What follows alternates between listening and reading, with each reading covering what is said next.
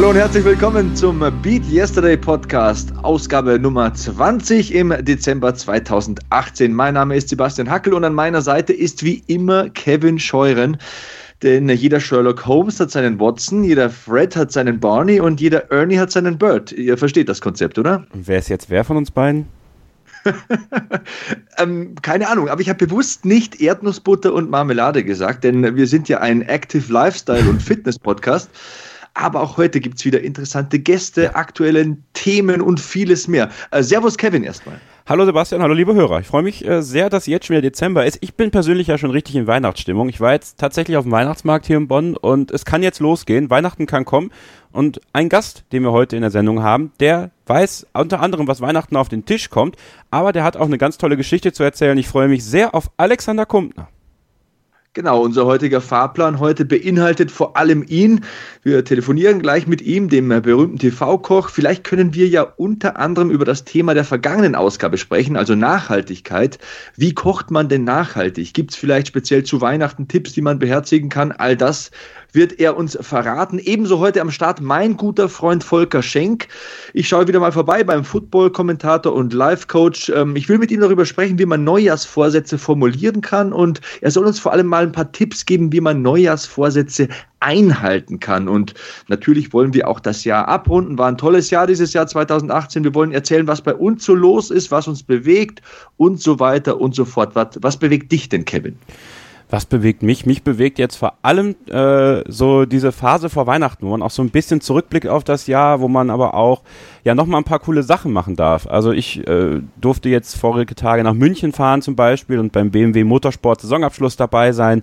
Äh, ich darf jetzt, äh, wenn ihr das hört, dann war ich das auch schon, nach Tirol fahren zur, zur Motorsportfamilie Binder, die einlädt zum Weihnachtsfest sozusagen und dann ehemaligen Formel-1-Fahrer interviewen, äh, was dann auch in meinem anderen Formel-1-Podcast Starting Grid zu hören sein wird. Und es ist, war ein cooles Jahr. Es war echt also hatte auch anstrengende Phasen, logischerweise, aber äh, es war ein Jahr, auf das ich, ja, das kann einerseits kann es gern vorbei sein, äh, andererseits äh, ist es aber jetzt gegen Ende nochmal richtig gut gewesen und deswegen äh, ein schöner versöhnlicher Abschluss. Freue mich trotzdem auf 2019, aber erstmal freue ich mich auf Weihnachten mit meinen Eltern, mit meinen Freunden. Ähm, das wird ganz toll.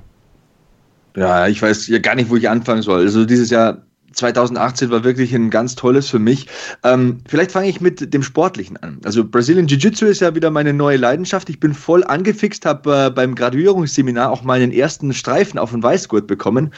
Ähm, trainiere bei Hans Hatten hier in München, also Hatten H-U-T-T-O-N, für alle, die es interessiert. Hatten Academy auf Instagram. Bereichert mich ungemein das Ganze. Also ich habe wieder so diese neue Challenge gefunden. Ich habe es ja gesagt, ich habe danach gesucht in den vergangenen Monaten und das ist echt ein cooler Sport.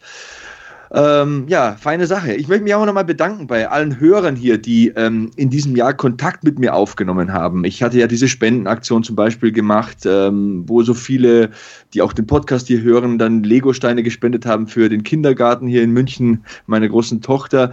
Und zuletzt habe ich einen Fanbrief erhalten, Kevin. Also der war echt unglaublich emotional. Da muss ich mich wirklich zusammenreißen, dass ich ja nicht selbst anfange zu flennen. Ähm, es gibt so viele Leute, die mich in diesem Jahr berührt haben, Leute, die ich noch nie gesehen habe. Davon davor nicht kannte, aber die aufgrund einer Sendung von mir, die sie gesehen haben oder aufgrund des Podcasts hier Kontakt aufgenommen haben zu mir und das ist echt eine schöne Sache. So unsere Gemeinde hier, diese Beat Yesterday Community, die wächst einfach und allgemein war es für mich beruflich das beste Jahr meines Lebens. Also ich bin sehr, sehr dankbar für alles. Ähm, zuletzt hatte ich sogar einen Termin beim amerikanischen Botschafter in Berlin. Stell dir das mal vor. Ja, wie war das denn? Das war total surreal. Also der ähm, interessiert sich sehr für MMA, also für Kampfsport. Und ähm, ja, da habe ich eine Einladung bekommen, weil der sich mit Leuten hier in Deutschland, die sich mit dem Thema Kampfsport beschäftigen und aus dem Bereich Kampfsport bekannt sind, unterhalten wollte. Und ja, dann bin ich da mit dem Taxi hingefahren in Berlin und dann komme ich da in so eine Nobelgegend, Riesenhäuser, Riesenschlitten vor den Türen. Und du kennst ja das Bat-Symbol aus den Batman-Filmen, diese Strahler in ja, klar, Himmel, ne? Sicher. Und äh, ich sage zu meinem Taxifahrer so, hey, was ist denn das da? So, wurden so Figuren und Weihnachtsfiguren mit solchen riesen Laserstrahlen in den Himmel geworfen. Und sagt er, ja, da müssen Sie jetzt aussteigen. Ne? Und äh, ich steige da aus, eine Riesenvilla, Sicherheitskräfte vor der Tür, Army und Polizei. Und ich wollte so meine Einladung zücken und dann sagt so der erste Bodyguard so, we've been expecting you, no need for the invitation letter.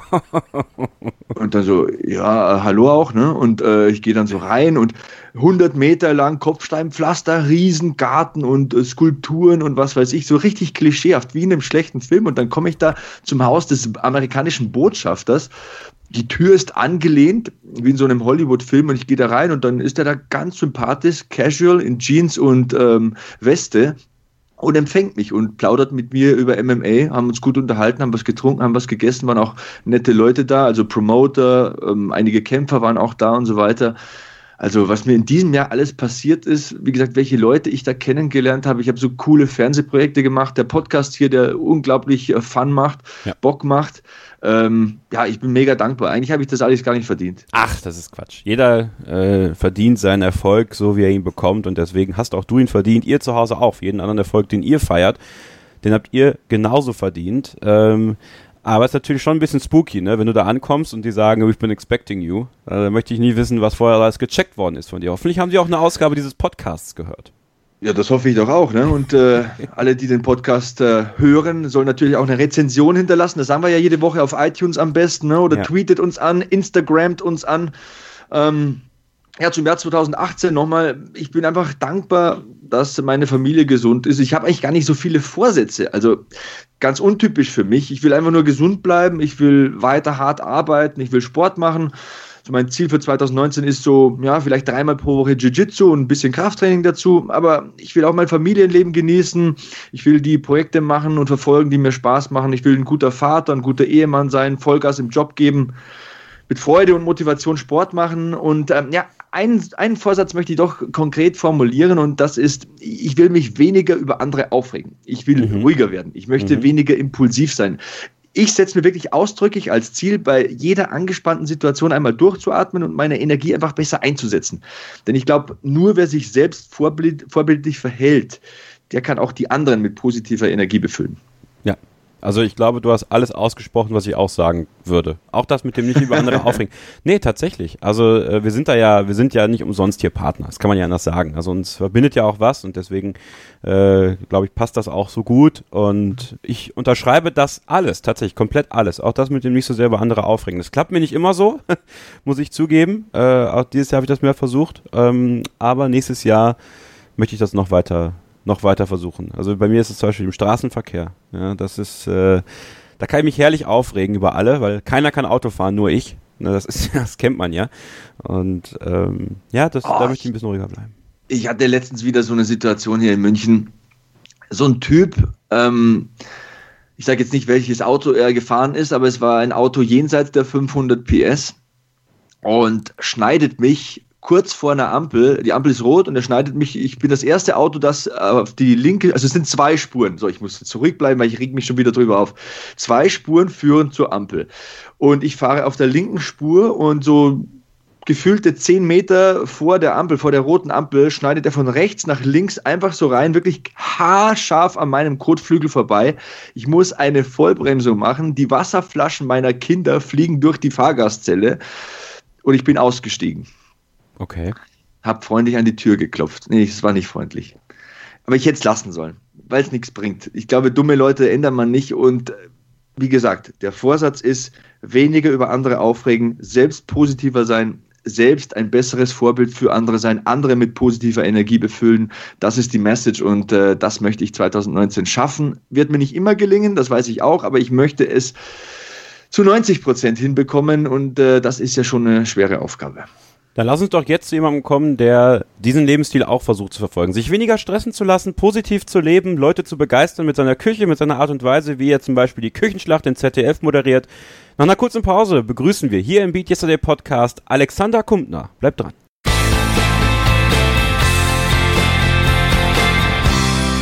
Ihr hört den Beat Yesterday Podcast im Monat Dezember und Dezember, das ist auch immer die Zeit des Essens, des guten Essens. Zu Weihnachten kommen wir alle zu Hause nach Mutti Fatti und dann gibt's richtig was auf dem Tisch und da habe ich mir überlegt, lass uns doch mal einen Gast holen, Sebastian, der mit dem Kochen ja, eigentlich sein ganzes Leben beschäftigt ist. Und dann habe ich mal so, so geschaut, wen können wir dazu einladen? Und dann ist mir er eingefallen, weil er ist nicht nur ein hervorragender Koch, er sieht auch hervorragend aus, ist topfit und war der richtige Gast für die heutige Sendung. Ich begrüße ganz herzlich Alexander Kumpner. Hallo Alex. Hallo zusammen, freut mich. Hallo. Ich freue mich auch, dass es geklappt hat. Äh, du erinnerst dich sicher nicht mehr dran, aber wir haben uns schon mal gesehen, denn mein bester Freund, der Maximilian, zwei Meter groß, blonde Haare, hat mal bei dir gekocht in der Sendung und ich war äh, mit ihm da.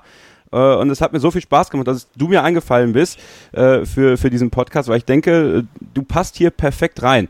Und wenn äh, jetzt unsere Hörer dich nicht kennen, dann stell du dich doch mal kurz vor, wer ist eigentlich Alexander Kumpner? Ja, hallo, also ich bin Alexander Kumpner, ich bin Koch aus Wien, äh, wirklich Koch aus Leidenschaft, ähm, habe jahrelang in der Wiener Albertiner Passage gekocht, äh, das hat auch super funktioniert, haben da auch 15 Punkte im Gourmillot gekocht, äh, habe davor viele Stationen bei ganz großen Köchen gehabt, wie dem Reinhard Gera, der so das Dependant zum Eckhard Witzigmann in Deutschland war. Und äh, bin dann über Umwege zum Fernsehen gekommen und das hat mir so tierischen Spaß gemacht, dass ich da jetzt irgendwie hängen geblieben bin. Und ähm, die Quintessenz vom Kochen ist ja Leuten mit ja, Leute mit Essen glücklich zu machen. Und äh, wenn man dazu noch eine Geschichte erzählen kann, was natürlich äh, durch TV, äh, durch den TV-Schirm dann irgendwie dann noch leichter ist und genauso was wie wir jetzt rausgebracht haben, das Buch und so weiter, dann kannst du irgendwie eine Geschichte rundherum auch noch erzählen. Und das ist nur, nicht nur dieses monotone Kochen.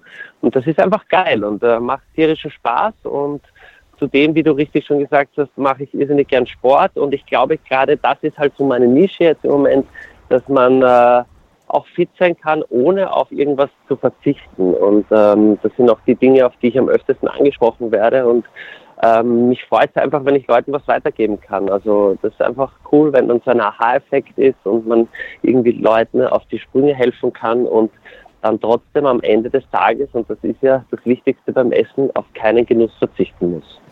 Wir, wir, werden das Thema Kochen gleich auf jeden Fall noch ein bisschen dezidierter angehen. Vielleicht noch äh, zu dir ganz persönlich, wenn du jetzt gerade nicht in der Küche stehst oder nicht im TV-Studio bist, was hast du da sonst noch für Hobbys? Ja, ja, also wie schon angesprochen, das Riesenhobby ist natürlich der Sport. Ich bin immer so ein Grenzgänger gewesen. Ich liebe dann auch alles auszuprobieren, ja, ähm, dann auch vielleicht ein bisschen extremer, das sind auch Ernährungsformen.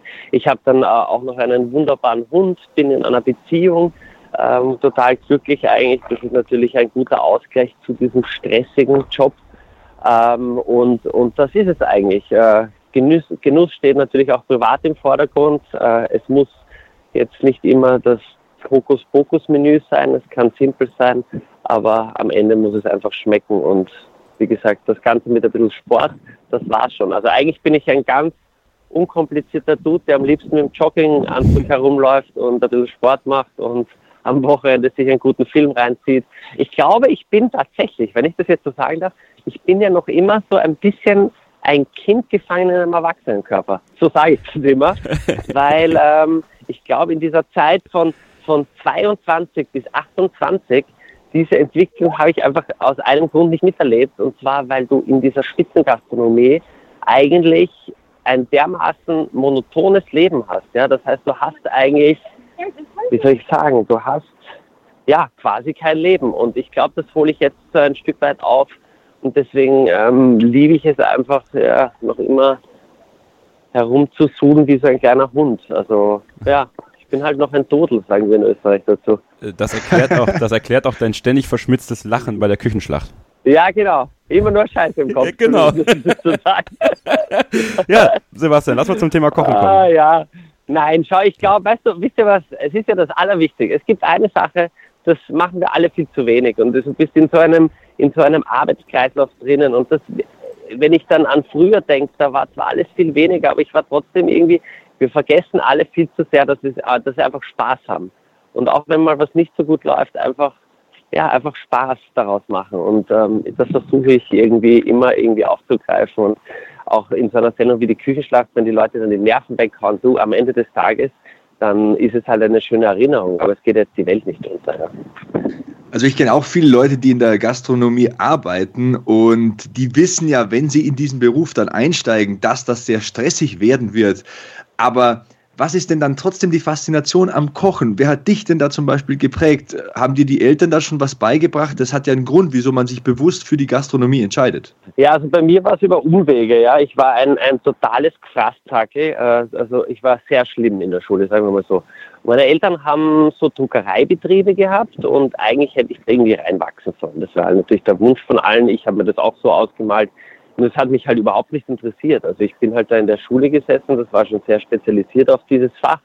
Und es war einfach nur, ja, also du hättest mich in einen weißen Raum setzen können mit einer Zwangsjacke, hätte mich das mehr interessiert. Das war einfach uninteressant für mich. Und ich bin aber immer von der Schule, wenn ich in der Schule war, äh, nach Hause gekommen und habe gerne so in der Küche herumexperimentiert. Und dann irgendwann meinte meine Mutter, sag mal, Alexander, du hast doch immer schon gerne gekocht. Die sind schon verzweifelt mit mir. Dann fang doch an zu kochen. Und dann hat es aber wirklich so zwei, drei Monate gedauert, bis ich mir das selber auch eingestanden habe, ähm, weil natürlich im Kopf hast du, ja, ich mache jetzt Abi und dann studiere ich und was auch immer.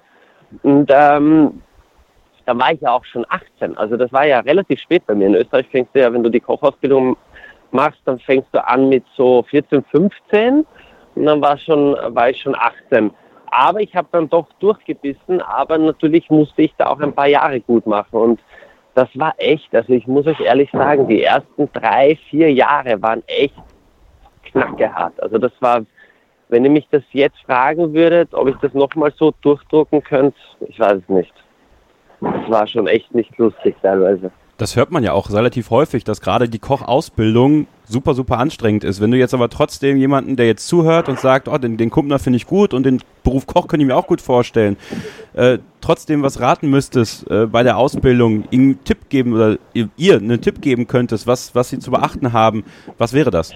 Also wenn du, äh, wenn du Koch werden willst, dann ist das Wichtigste, dass du dir im Klaren bist, dass die erste Zeit einfach sehr, sehr hart ist aber es dann in weiterer Folge nichts Schöneres gibt, als äh, Menschen mit gutem Essen glücklich zu machen. Du musst immer, du musst dich immer an dem festhalten, auch wenn es manchmal wirklich schwer ist. Es gibt so Momente, ich glaube, jeder Koch äh, würde einfach manchmal gerne den Hut draufwerfen.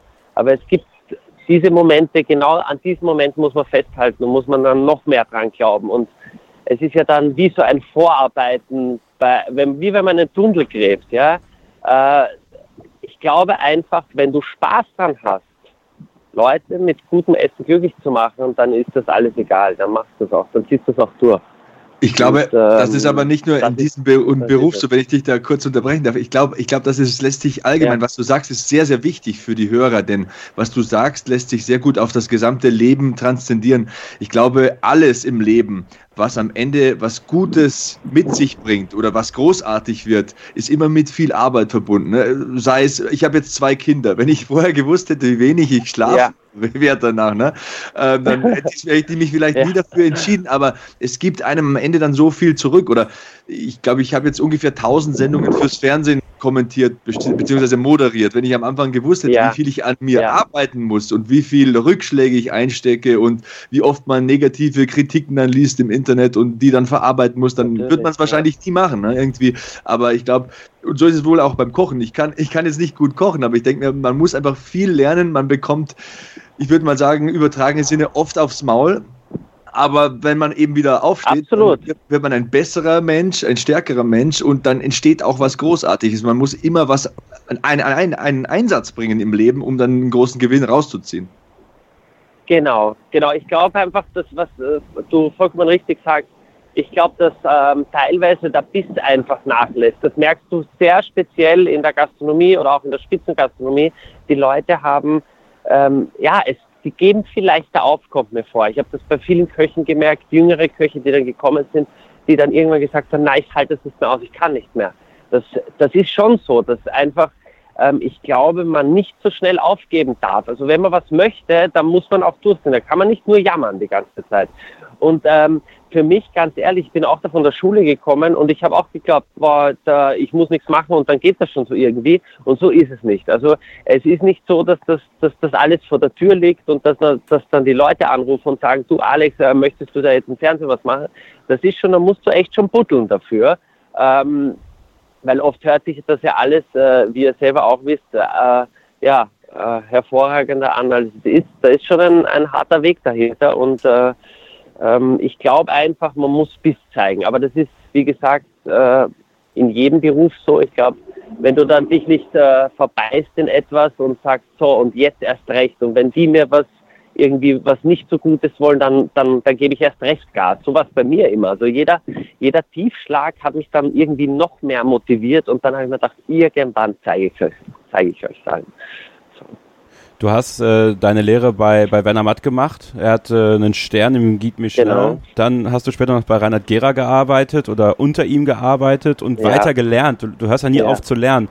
Ähm, dieses, dieses Thema Lehrmeister sozusagen und das, was du selber noch mitnimmst in deine Küche und was du auch deinen, äh, deinen Leuten sozusagen mit weitergibst. Ähm, wie wichtig waren diese beiden Köche, Spitzenköche für dich in deiner Entwicklung an dem, am Herd?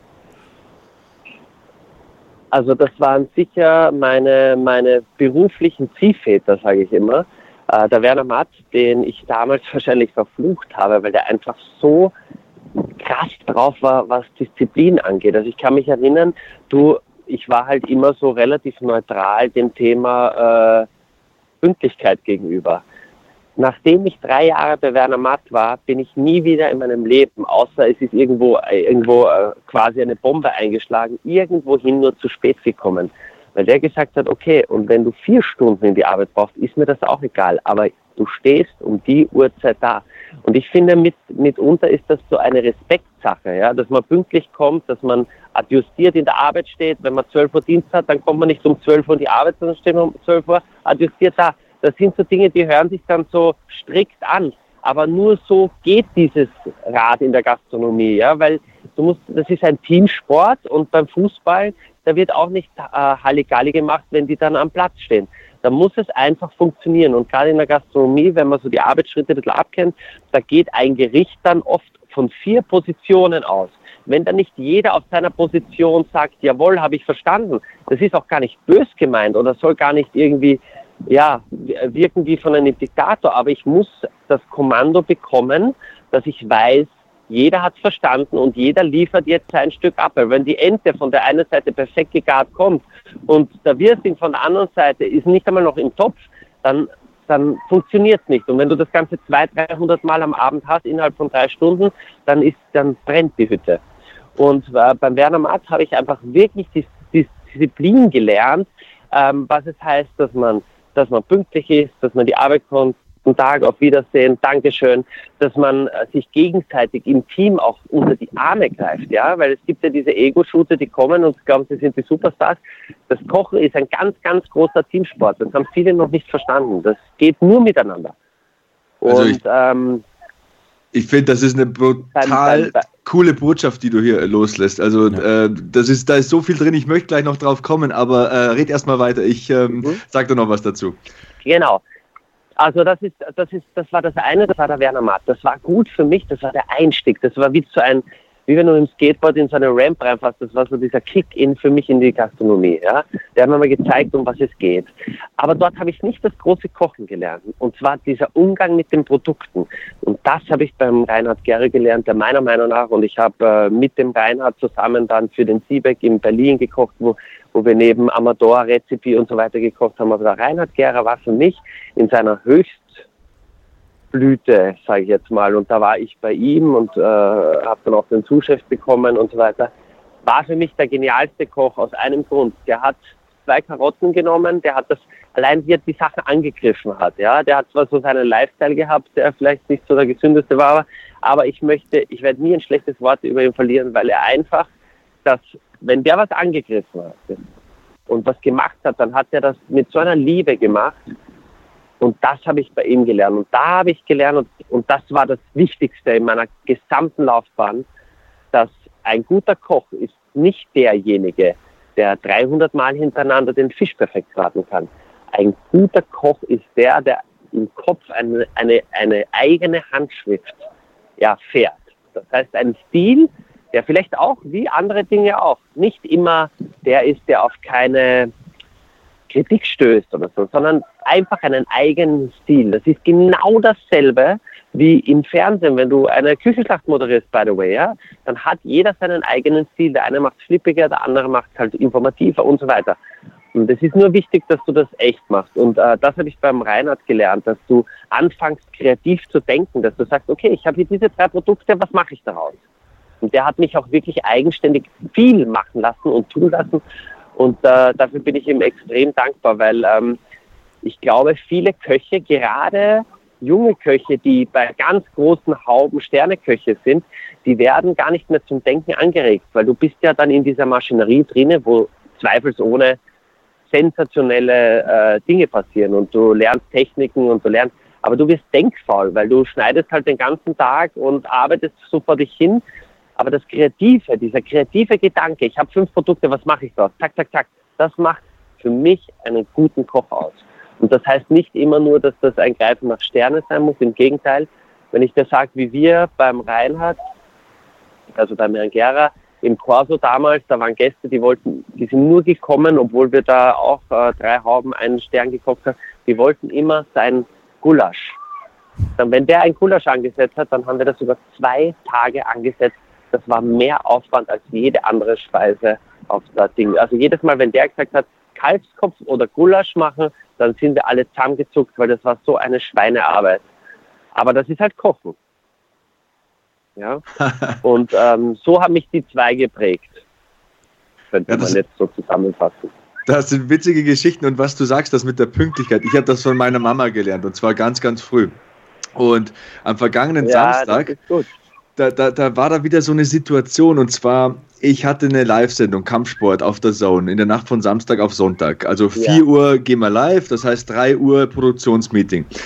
Und weil meine Mama mir das so eingetrichtert hat, fahre ich immer um 2 Uhr schon los. Es sind nur 15 Kilometer von meiner Haustür, also ich bin da in äh, einer Viertelstunde da, aber ich fahre immer schon um 2 Uhr los, damit ich auch wirklich pünktlich bin. Denn wie meine Mama immer sagt, lieber trinkst davor noch einen Kaffee und gehst dann entspannt auf Sendung, als irgendwie reinhetzen und direkt Headset auf und du musst loslabern. So, ich fahre los und was passiert? Zwei Kilometer vom Sender ist eine Nacht-Sonderbaustelle eine Brücke wird abgerissen und es ist wirklich wie bei Jurassic Park. Ich fahre so hin mit dem Auto und die, oh mein die, die Brückenteile fallen vor mein Auto runter. So, bin erstmal wieder umgekehrt. Es ist 2 Uhr 30 mitten in der Nacht. Ne? Ich habe in eineinhalb Stunden Sendung und ich musste komplett auf der anderen Seite von München, außen um München rumfahren und von hinten her zum Sender fahren, denn es hat geregnet wie in Strömen. Ich hätte es auch nicht laufen können, dann hätte ich ausgesehen wie ein Pudel. Und ähm, ja, ich bin dann eben so, so ja, nur eine halbe Stunde vor Sendebeginn bin ich dann doch beim Sender eingetroffen. Das war noch rechtzeitig. Ich habe noch was gegessen und, und habe noch was getrunken und bin dann schön gemütlich auf Sendung gegangen. Aber dieses Thema Pünktlichkeit ist etwas unglaublich Wichtiges im äh, Leben und das hat mir den Arsch gerettet an dem Abend. Und äh, das, was du mit der Individualität gesagt hast, das ist auch sehr wichtig. Viele Leute versuchen beim Fernsehen, also in meiner Branche, immer der oder der zu sein. Ne? Also mich fragen sie auch immer, ich kommentiere viel genau. Wrestling und da fragen sie mich immer, willst du der Frank Buschmann des Wrestling ja. sein? Da sage ich immer, nee, ich will nicht der Frank Buschmann ja. sein, ich will der erste Sebastian Hackel sein, den es gibt auf dieser Welt. Und das ist, glaube ja. ich, eine ganz, ganz wichtige Botschaft auf dieser Welt. Aber Kevin, du wolltest noch Fragen stellen, du schaust schon wieder mit den Hufen. Ja, Thema Fernsehen, das eint euch beide, ja. ja. Und, und Alex, äh, dich kenne ich ja aus der Küchenschlacht, ich habe selber mal mitgemacht, zweimal sogar. Ja. Äh, und war halt auch als Begleitung da, deswegen kann ich das jetzt auch ein bisschen einschätzen, auch wie der Stil der einzelnen Moderatoren war mit den Kandidaten. Und da hast du mir ganz besonders gut gefallen. Du hast immer bei den äh, Jungs und Mädels gesessen, hast immer Tipps und Ratschläge gegeben. Aber drehen wir das Ganze mal ein bisschen zurück. Wie bist du eigentlich zum Fernsehen gekommen? Also das war, ja, du, oft ist es nicht immer nur äh, Leistung, das war halt dann so ein bisschen auf Zufall. Das gehört im Leben ja auch dazu, wie ihr wisst. Und ähm, ich kann mich erinnern, ich habe einen Brief bekommen, damals in der Albertiner Passage, und äh, ja, ob ich nicht zu einem Casting kommen möchte, ja, für eine Sendung, für den ORF. Und äh, haben mir gedacht, okay, gut, es geht um Kochen mit Kindern. Dann haben wir gedacht, okay, passt ja mal ganz gut, ich bin selber noch ein Kind. Na, Spaß. Aber äh, haben wir gedacht, okay, gut, äh, kann man machen, äh, schaue ich mir mal an. So, ich werde das nie vergessen. Jungs, ich sage euch, das war eine Katastrophe. Ich bin dorthin gegangen, das war äh, von Thomas Breziner, also ein Kinderbuchautor, der diese Sendung Schmatzo ins Leben gerufen hat. Äh, die Idee ist, man kocht, man bringt Kindern spielerisch Essen näher. Ist ja eigentlich eine super Message. Also gerade heutzutage, wo Kinder nicht mehr unterscheiden können, was ist Rosmarin und was ist Schnittlauch, finde ich das großartig. Gut, ich komme zu diesem Casting. Natürlich wurden da auch die Kinder gecastet. Und die Kinder waren halt, na, wie soll ich sagen, ähm, jetzt eher so die Benetton-Kinder, ja? Aha. Also äh, schön kompliziert, äh, ja nicht immer nur Ja sagen, okay gut, ich komme dorthin mit zwei Kindern, diese ganze Entourage von ORF und von dieser Produktionsfirma steht da, ich in meinem Leben noch nie davor was gemacht vor der Kamera.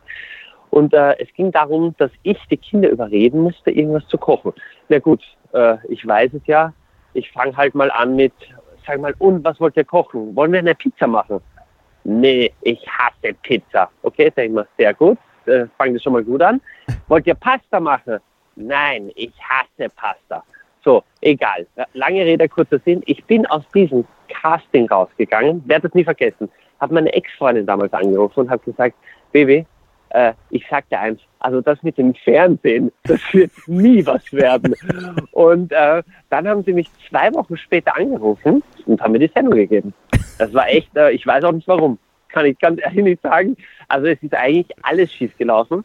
Und äh, dann haben, haben wir diese Sendung gedreht und ähm, ähm, hat dann auch relativ lange gedauert, ähm, bis ich mich da so irgendwie eingefunden habe. Weil mit Kindern ist es halt, muss ich ganz sagen, das ist schon auch harte Schule. Gell? Mit Kindern ist schon echt, also mit Fernsehen mit Kindern ist echt, äh, ist schon gar nicht so ohne. So, und dann ähm, war es so, dass ich ähm, eben das mit den Kindern gedreht habe und dann wurde diese Sendung dem Kicker gegeben, also das heißt dem Kinderprogramm von ZDF. Und äh, wie es der Zufall so will, war da eine Redakteurin, ähm, die gesagt hat, du, pass auf, was uns bei den Fernsehmachern, ähm, schaut euch doch mal diesen Kumpner da an. Und dann haben, haben sich die bei mir gemeldet und äh, so hat eins das andere ergeben. Und dann war ich mal Juror und dann eben ähm, habe ich moderieren dürfen. Und das äh, läuft ja bis jetzt ganz gut. Ja, mittlerweile ist es so, dass die Küchenschlacht, aber das hat um Gottes Willen nicht äh, mit mir zu tun, also gesamt einfach gut, wieder sehr stark quotentechnisch geworden ist und, und äh, letztes Jahr das quotenstärkste Jahr nach elf Jahren ist schon gar nicht so ohne. Und ähm, freut mich auf jeden Fall sehr. Und parallel dazu haben sich halt ein paar andere Sachen auch noch für mich ergeben. Ähm, wir haben da in Österreich für Puls 4 eine Primetime-Show gedreht und so weiter. Und irgendwie muss ich sagen, am Anfang, ja, wie soll ich sagen, du wirst halt für etwas eingeladen, dass du so bist, wie du bist, und dann verkopfst du dich. Und ich sage jetzt mal so, seit einem einem Jahr ist es jetzt so, dass ich sage, okay, jetzt stelle ich mich hin und sage, so bin ich. Mhm. Wenn es passt, für den ist gut und wenn es nicht passt, der soll umschalten. Ja. Aber am Anfang verkopft man sich so und gerade äh, weil, weil äh, du das ja vorher auch angesprochen hast, dann, dann kriegst du Kritik und dann regt sich jemand auf und dann denkst du in der Sendung plötzlich drüber nach, hey scheiße, vielleicht sollte ich lieber das so machen oder so. Aber irgendwann checkst du einfach, dass du sowieso nicht allen Menschen äh, recht machen kannst. Und jetzt will ich das auch gar nicht. Und ich denke mir, ich bin so wie ich bin. Wenn es passt, für den ist gut. Und wenn es nicht passt, für den ist auch gut. Kann er umschalten. So, Punkt aus. Du scheißt dir nichts, würdest du sagen, in Wien. Ha? Ja, scheiß da nichts, passiert da nichts, genau. In Bayern heißt scheiß da nichts, dann feit da nichts. Der, der Thomas ja, genau. Breziner, der Nein, Thomas Breziner, das ist doch der Typ von ja. Tom Turbo, oder? Den ja, kenne ich noch aus meiner Kindheit. Nein. Ja, genau, das ist der Kinderbuchautor, der, der hat Tom Turbo hat da irrsinnigen Erfolg, vor allem auch in China, also echt ganz krass. Und der hat diese Sendung ins Leben gerufen. Ähm, ja, genau. Und seitdem drehen wir das eigentlich ähm, und äh, funktioniert eigentlich wirklich sehr, sehr gut. Äh, machen das im Juli, drehen wir das das nächste Mal und genau, das war so das aller, allererste. Und ich habe gestern äh, mit einem guten alten Freund von mir gesprochen, der da auch im Entfernten mit Fernsehen zu tun hat, der sagt, du, ist ja total lustig, weil eigentlich, wenn du so in der Kinderbranche startest, ist ja gar nicht so schwer, da wieder loszukommen. Aber ich bin echt froh, dass sich das so entwickelt hat, dass ich sowohl als auch machen kann, ja, muss ich ganz ehrlich zugeben. Jetzt, jetzt, kommt mein Thema. Also ich bin ja der Fitnessstudio-Gänger hier von äh, Kevin und mir in, in, unserem Team. Und du bist ja, ja ein durchtrainierter Kopf, äh, Koch. Wie, wie, wie, wie, hältst du dich fit? Wie oft trainierst du? Wie lang stehst du da in der Küche in deinem Restaurant in Wien oder in den Fernsehstudios? Und äh, du schaffst ja dann trotzdem noch das Training. Also wie sieht da der Trainingsplan aus? Also pass auf, jetzt wird's lange. Nein, also gut pass auf, es gibt eine ganz, ich habe ich hab wirklich, Jungs, ich habe alles ausprobiert und ich werde auch in Zukunft äh, auch ähm, mehr in Verbindung mit Fitness und Ernährung machen, weil ich glaube, da gibt es extremen Nachholbedarf, ja. Weil äh, uns wird einfach auch ein Stück weit von der Lebensmittelindustrie gesagt, zum Beispiel, das Frühstück ist die wichtigste Mahlzeit. Oder? Die meisten Leute ähm, frühstücken mal ordentlich und dann gehen sie zum Sport. Das ist ja ein Riesenschwachsinn. Wenn ich abnehmen will, dann muss ich auf nüchternen Magen abnehmen, weil nur in dieser Fasten wenn du nichts im Magen hast, dann greifst du eine Fettreserve an. Wenn du was im Magen hast oder im Darm hast, was passiert? Der greift natürlich auf die beste Energiequelle und das ist das, was du gerade verdaust. Ganz logisch. So, wenn ich jetzt ähm, abnehmen möchte oder zunehmen möchte, ist das Ganze immer nur ein Rechenbeispiel. Wenn ich jetzt 2000 Kalorien äh, Umsatz habe am Tag oder 2200 und ich esse 2500 Kalorien, dann nehme ich zu es ist 1500 Kalorien nehme ich ab. Und das ist, das ist die ganze Story. Und das weiß ich einfach, wie ich natürlich, ich weiß ungefähr, was haben Lebensmittel. Ich track das auch teilweise wirklich. Also jetzt nicht mehr, weil ich, weil ich die ganzen Nährwerttabellen schon auswendig kann. Uh, und, und so mache ich das. Und ich schaue halt wirklich, dass ich vier bis fünfmal die Woche ähm, ins Gym komme. Ja. Ähm, ja, das ist es eigentlich für mich. Im Sommer spiele ich gern Basketball, ich bin total Basketballfanatiker. Ähm, und ähm, genau, das ist es. Ähm, Basketball, Sebastian ist ja auch ein Steckenpferd von dir. Ne? Also äh, Alex, dein Lieblingsbasketballer und warum? Ähm, also es war, ich, ich muss sagen, wie ich selber gespielt habe, ähm, ich schaue ja immer auch da bei euch, äh, finde ich übrigens großartig. Äh, ich, ähm, wie ich selber, wie ich selber gespielt habe, waren es natürlich, war das die Großzeit von, von dieser großen Chicago-Mannschaft. Ja, also es war halt alles rund, rund um, um Michael eben und so weiter. Habe aber immer Allen Iverson ganz groß gefeiert, weil er einfach so ein Skill-Irrer war. Und ähm, jetzt, ich war jetzt gerade in Los Angeles und habe das erste Mal LeBron gesehen. Es war schon uh! echt fett, muss ich ehrlich sagen. Gegen, gegen Trailblazers. Das war echt, echt gut. Wow. Also der Typ, wenn du das dann echt siehst, das ist einfach eine Maschine, nach wie vor. Ähm, ich muss aber sagen, dass ich Russell Westbrook großartig finde, weil ja, der gibt einfach so ein bisschen Showtime dem Spiel ab und ähm, finde ich einfach großartig, den Spieler. Ähm, finde aber sehr spannend, diese Season, wie sich das extrem zuletzt gewandelt hat. Also jetzt gerade so, ich bin zum Beispiel kein großer Golden State Fan, weil die einfach eh alles niedermachen. Und mich freut das gerade so ein bisschen, dass die jetzt nicht so on fire sind. Und ähm, ja, äh, sonst, äh, wie gesagt, ich finde LA großartig, weil ich einfach die Stadt gern habe und, und, diese Geschichte von dieser Mannschaft äh, der Hammer ist. Aber ich, ich liebe den Sport einfach. Es ist einfach für mich, ist einfach Wahnsinn. Ich könnte das die ganze Zeit schauen, ja. Also was du über die Diäten gesagt hast, habe ich genauso, ich glaube in Ausgabe 3 unseres Podcasts ja. gesagt. Also du bist mir allgemein, allgemein unheimlich und ja fast schon zu sympathisch. Also Basketball-Fan. jetzt fehlt eigentlich nur noch, dass du Hip-Hop gern hörst. Ich liebe Hip-Hop. jetzt, jetzt, jetzt, jetzt komme ich da nochmal vor. Das nächste Mal, wenn ich, wenn ich, wenn ich in der Stadt bin, dann machen wir was. Also, also wie gesagt, Hip-Hop, Basketball, gutes Essen, geht gern ins Gym, hat dieselbe Ansicht, äh, also über Diäten. Wir haben uns nicht abgesprochen, ne? nur mal für die Hörer. Ja. ja, nein, nein, wirklich. Also es ist wirklich Zufall. Ähm, ist ja auch nicht so oft, muss ich ehrlich sagen, weil bei mir im ist natürlich logisch da, dieser Breitengrad, das ist eher alles so Richtung Fußball und so. Ich stehe ja mit dem Basketball sehr oft alleine da. Und ähm, na, ich muss das Einzige, was ja wirklich einfach nur nicht so toll sind, sind einfach die Zeiten. Also gerade wenn die da auf der West Coast spielen, dann, dann ist es schon echt schwer mit dem Aufbleiben. Aber manche Spiele sind einfach so gut. Verfolgst du auch die deutsche Basketballliga? Ja, so ist das. Nein, muss ich ehrlich sagen nicht. Also ich bin auch beim, das ist, das ist circa so wie äh, österreichischer Fußball. Okay. Ich schaue auch Champions League, aber ich schaue Pass mal auf. österreichischen Fußball.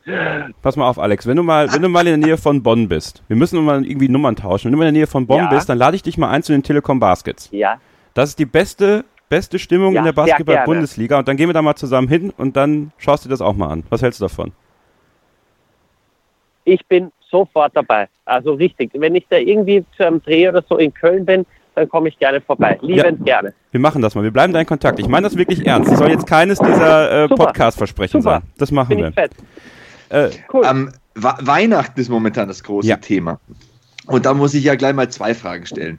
Ähm, was gehört zu Weihnachten bei dir auf den Tisch? Und wie kann man leicht und ohne Stress an Weihnachten kochen, auch wenn man nicht so häufig am Herd steht? Und äh, wie gut sind Weihnachtsessen und das Thema Nachhaltigkeit zu verbinden? Denn Nachhaltigkeit war ja das Thema in unserem vergangenen Podcast. Also wie kann man umwelt- und ressourcenschonend kochen? Und da bist du ja der Experte. Ja, also als erstes Weihnachten ist natürlich, ähm, jetzt geht's, weil ich ja jetzt im Moment nicht aktiv im Restaurant bin. Es wird wieder was kommen, aber es geht sich einfach zeitlich im Moment nicht aus. Und ich bin immer ein Freund von eher wenig machen, das dafür richtig gut und dann Step wieder was dazu. Und es äh, stehen jetzt ein paar neue Projekte an, wo ich jetzt im Moment geht sich das einfach zeitlich nicht aus. Und deswegen erlebe ich jetzt wirklich die ersten Male oder das erste Mal Weihnachten auch so, ähm, wie es andere erleben, also so mit frei und so. Weil normalerweise ist in der Gastronomie die Weihnachtszeit die schlimmste Zeit im Jahr. Ich hatte einfach zehn Jahre lang nie Weihnachten, nie Silvester, nie einen ersten zum Auspennen. Also äh, 31. Arbeit, erster Arbeit. Also natürlich Horror, ja.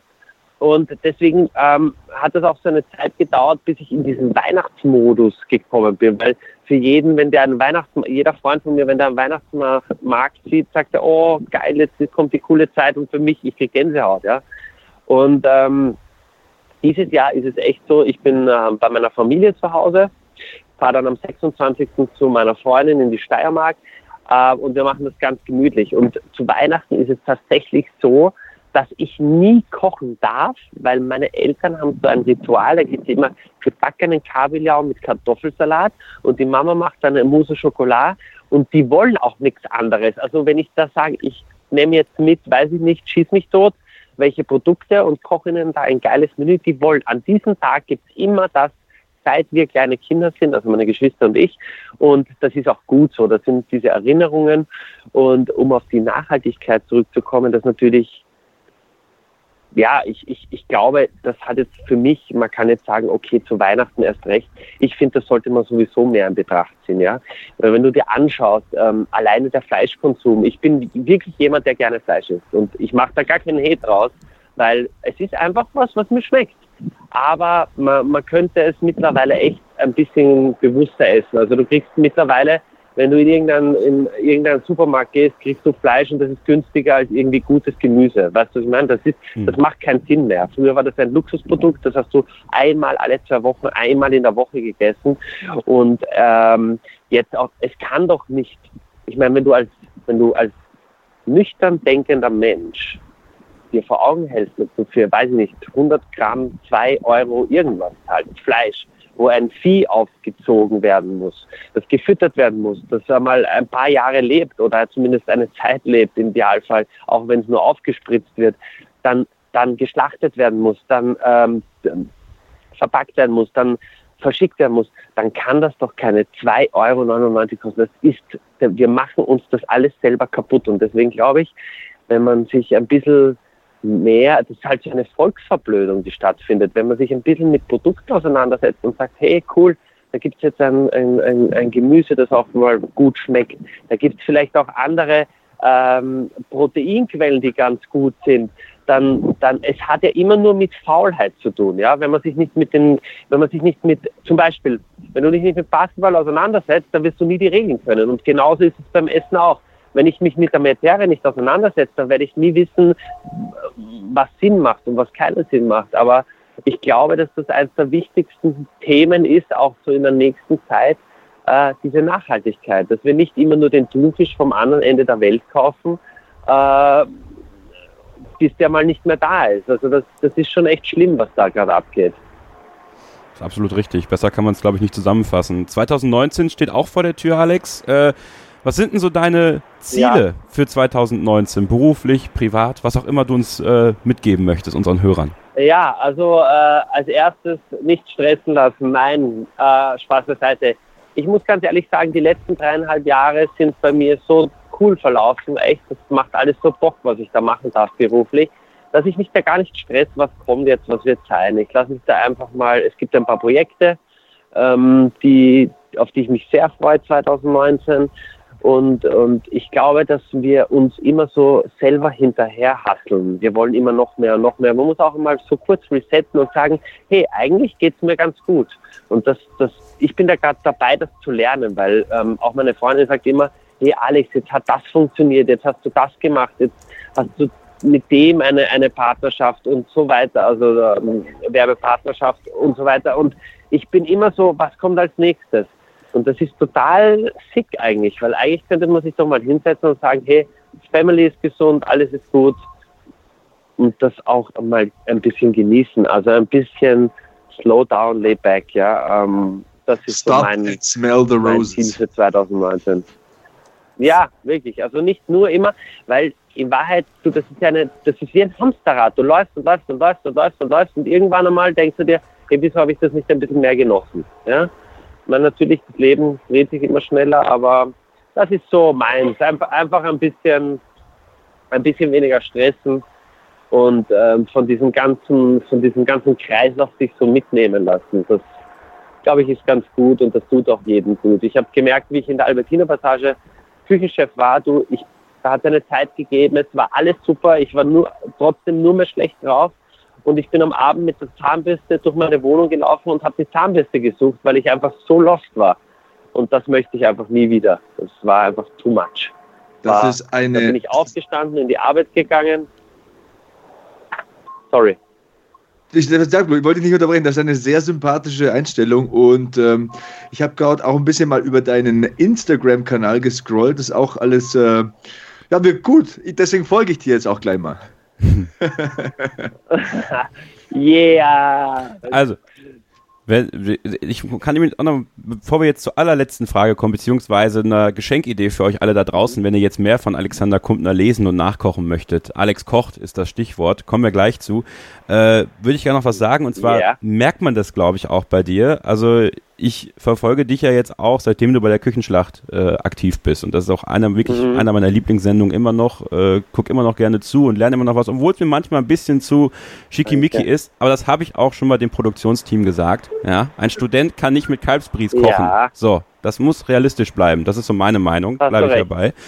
Ähm, aber was mir aufgefallen ist, auch in den letzten Wochen, wenn die Ausstrahlungen waren, wo du dann Moderator warst, du hast dich nicht extrem verändert, aber du bist sehr viel entspannter geworden in der Moderation. Und das gefällt mir sehr gut. Das möchte ich einfach an dieser Stelle mal ja. sagen.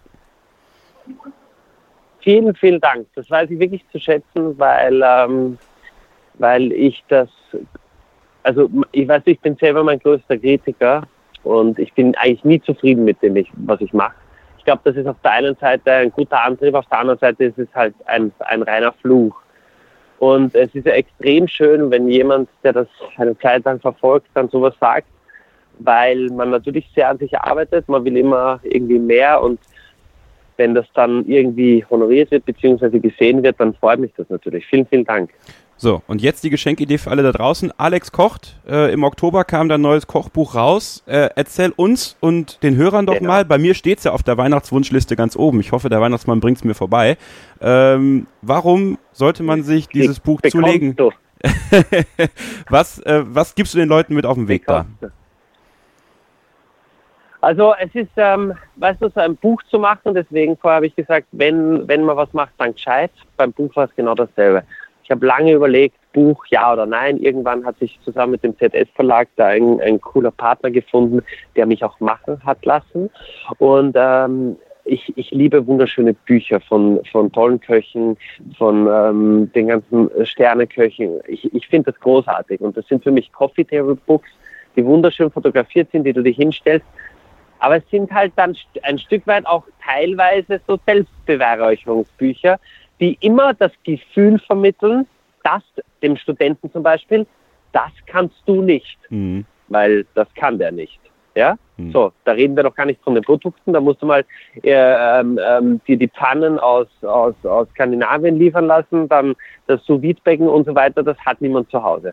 Und ähm, ich glaube, ich habe lange gebraucht, dass ich merke, für was ich stehe und, und für was mich die Menschen wahrnehmen. Und das ist halt, ja, der Typ, der im Jogger kocht, äh, ab und zu trainieren geht und so eine Leichtigkeit ver, ver, vermittelt, weil so bin ich auch. Ich nehme mich selber nicht so ernst, ich lache gern auch auf meine Kosten und genau das wollte ich im Buch vermitteln. Einfach ein Buch, wo ich sage, okay, das kann der Student kochen, ohne jetzt viermal über den Viktualienmarkt laufen zu müssen. Das kriegt er in jedem Supermarkt.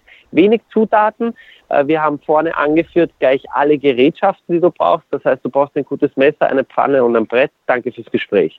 Also eine Leichtigkeit. Einfach und dann trotzdem aus wenig viel zu machen. Das heißt, ohne sechs Stunden in der Küche zu stehen, nach der Arbeit vielleicht sich schnell was zu zaubern. Und ich habe äh, tatsächlich bei allen Rezepten, die da drinnen sind, in meinem engeren Umfeld. Da sind von Juristen über Studenten, da ist wirklich alles breit gefächert dabei. Und ich habe immer Gerichte so aus den Restaurants auch wollte ich reingeben, die ich halt toll fand, die sicher auch nicht schlecht sind. Und dann habe hab ich das äh, meinem Freundeskreis vorgeschlagen, habe gesagt, würdet ihr euch das nach der Arbeit machen? Weil das ist ja die Quintessenz von einem Buch, dass das wer nachmacht.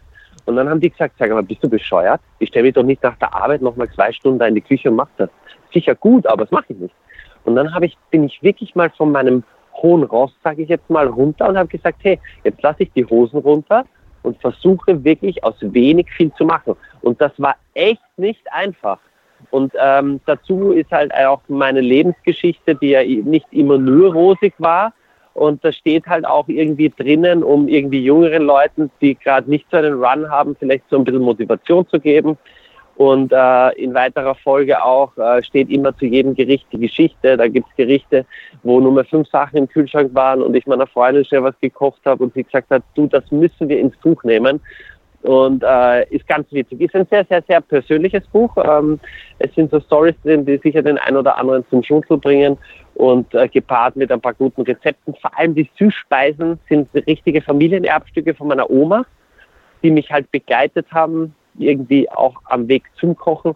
Und von daher bin ich wirklich sehr zufrieden, muss ich sagen. Das war's jetzt. Ich freue mich sehr auf das ich Buch. genug Eigenwerbung gemacht. Nein. Aber war gut, oder? Ja. gut rübergefahren. Hast du alles, du hast den Text gut auswendig gelernt, Alex. ja, genau. Also eigentlich habe ich es gerade gelesen. Nein, Spaß. Nein, das ist wirklich, das kam vom Herzen, muss ich ganz ehrlich sagen. Ja, das, das glaube ich, das merkt man bei dir auch. Und deswegen war es mir auch wichtig, dass du hier zu uns in die Sendung kommst. Ich bedanke mich ganz, ganz herzlich für deinen Besuch hier bei uns im Beat Yesterday Podcast, Alex. Alles Gute. Vielen, vielen Dank, liebe Grüße und bis zum nächsten Mal, ja? Bis Mach's zum nächsten Mal. Ja, wenn, du mal wenn du mal in München bist, gerne durchwinken. Ne? Ähm, Essen geht auf mich. Ich freue mich. So machen wir Dann Tschüss. machen wir noch eine kurze Pause und dann geht's weiter mit dem Beat Yesterday Podcast.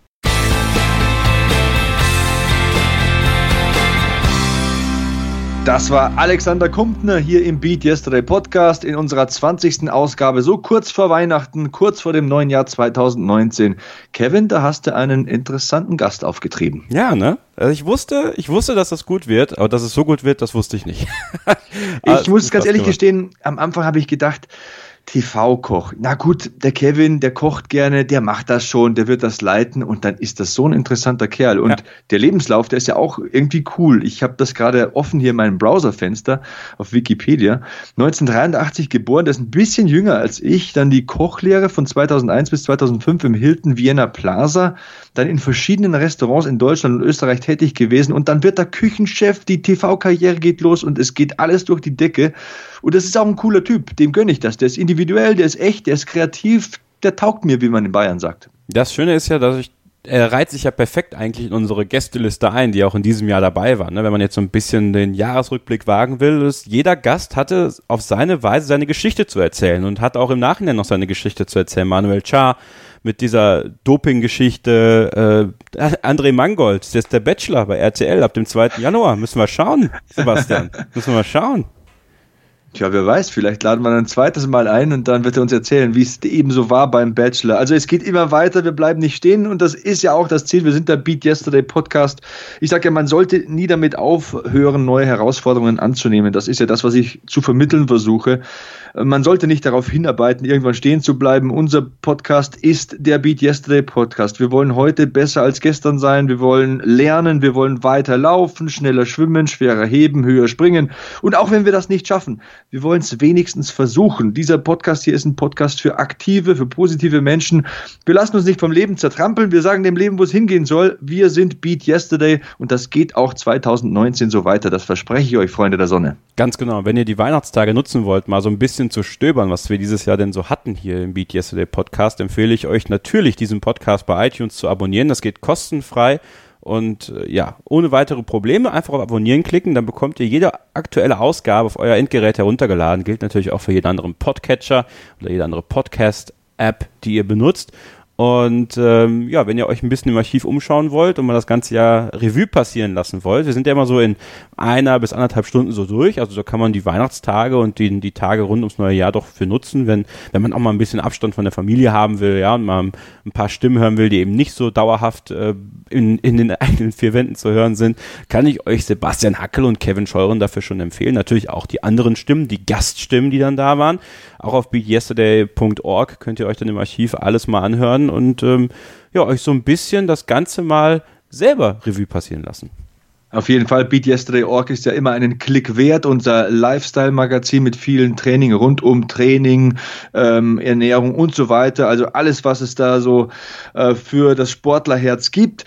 Ähm, ich sage ja immer, Podcasts sind so cool, weil man kann die mal stoppen bei uns ist es ja so, wir bauen ja absichtlich Breaks ein, keine Werbebreaks. Wir sind kostenlos und werbefrei, findet man ja auch selten. Aber zum Beispiel nach dem Gespräch mit Alexander Kumpner kann man das Gerät mal zur Seite legen oder es mal ausmachen und dann an, an einem anderen Tag, wie du sagst, wenn es zu Weihnachten mal in eigenen vier Wänden brodelt, wenn der Lagerkoller herrscht, dann kann man auch mal den, das Telefon rausholen oder irgendwie ein Endgerät und dann den Podcast wieder weiterhören. Und ähm, so verhält es sich auch bei diesem Podcast und als besonderes Weihnachtszuckerl, so wie wir in Bayern sagen, ja, haben wir noch ein Gespräch obendrauf gepackt. Denn es ist ja das Weihnachtsgeschenk, die Weihnachtsausgabe, diese Ausgabe Nummer 20. Und jetzt gibt's eben noch einen Part, den ihr nach einem weiteren Break hören könnt. Und da ist Volker Schenk zu Gast. Er ist Experte für Persönlichkeitsentwicklung. Und ich habe mit ihm mal drüber gesprochen, wie es denn so ist wenn man sich da die Weihnachtsvorsätze bzw. Neujahrsvorsätze zurechtlegt, wie macht man das denn eigentlich? Wie macht man das denn am besten? Wie formuliert, wie formuliert man denn Neujahrsvorsätze? Und da hatte er ein paar ganz besondere, ganz äh, coole Ansichten, die man sich mal einverleiben sollte. Mir bleibt nur zu sagen, viel Vergnügen mit diesem Interview gleich. Ich wünsche euch, euren Familien ähm, ein wunderbares Weihnachtsfest, schöne Feiertage, auch wenn ihr Weihnachten nicht feiern solltet. Ähm, kommt zur Ruhe, bleibt gesund, genießt das gute Essen, lasst auch mal fünf gerade sein, was den Sport angeht. Ist es auch mal okay, über Weihnachten da mal Pause zu machen. Lasst euch nichts anderes sagen. Und äh, wir sehen uns dann oder hören uns im Jahr 2019 wieder. Kommt gut ins neue Jahr, rutscht nicht zu feste, könnte glatt sein. Und Füße hoch, die Witze kommen flach. Richtig. Ähm, ja, freue mich auf das nächste Jahr mit euch allen und bedanke mich natürlich auch beim ganzen Beat Yesterday Team, was im Hintergrund äh, immer dafür sorgt, dass diese Ausgaben so wunderbar pünktlich online kommen, äh, die auch hart arbeiten, um dieses Portal voranzutreiben, die uns äh, unterstützen, wo sie nur können. Äh, vielen lieben Dank, vielen lieben Dank an alle Hörer, die 2018 uns die Treue gehalten haben. Erzählt es den Leuten ruhig weiter, dass es diesen Podcast gibt und dass sie 2019 mit ins Boot kommen und wir gemeinsam ein geniales 2019 feiern dürfen. Ich bin Kevin Scheuren äh, und ja, wünsche euch jetzt, würde ich sagen, Sebastian, außer du möchtest noch was sagen, viel Spaß beim Interview mit Volker Schenk. Den Spaß wünsche ich auch, aber jetzt, wo du das gesagt hast, muss ich noch eines loswerden. Ja. Also, als Kind war Sport was Furchtbares für mich. Ich habe gern gezeichnet, ich habe Comics gelesen, stundenlang Musik gehört. Ich wollte nicht Fußball spielen oder sowas machen, was die anderen Jungs gemacht haben. Ich wollte keinen Sport machen. Und jetzt sitze ich hier und mache einen Podcast über Sport, über Active Lifestyle, über die Themen, wie man sich eben gut ernährt und was man so machen kann, um schneller zu laufen und höher zu springen und was ich so gesagt habe. Irgendwann habe ich in meinem Leben bemerkt, dass Sport schön ist. Und ein paar Jahre später habe ich dann gelernt, dass Training, Selbstdisziplin, Konstanz, das überträgt sich aufs ganze Leben. Und immer wieder Dinge zu tun, die mir schwerfallen, das schärft meinen Charakter, das gibt mir Kraft, das verleiht mir innere Stärke. Wiederholung für Wiederholung für Wiederholung. Das ist irgendwie, als würde ich durch das Training so eine Art Hornhaut aufbauen. Also so eine Hornhaut, die ist nicht körperlich, die ist eben so, so in mir drin eben irgendwie. Ich hoffe, du verstehst, was ich meine, oder ja. ich hoffe, ihr versteht, was ich meine. Und ähm, ja, Sport ist gut, Sport ist cool, Bewegung ist cool und positive Energie ist cool. Deswegen auch von mir nochmal Danke dass ich hier sitzen darf, dass ich über diese Themen reden darf. Als Zwölfjähriger hätte ich es wahrscheinlich nicht für möglich gehalten, aber es ist so und ist verdammt cool. Danke, danke, danke, dass ihr in diesem Jahr uns so viel Feedback gegeben habt. Und wie Kevin schon gesagt hat, jetzt kommt noch das Weihnachtsgeschenk. Ähm, stellt euch rotes Papier vor und eine schöne Schleife. Ihr packt es jetzt auf und nach einer kurzen Unterbrechung zieht ihr es euch rein.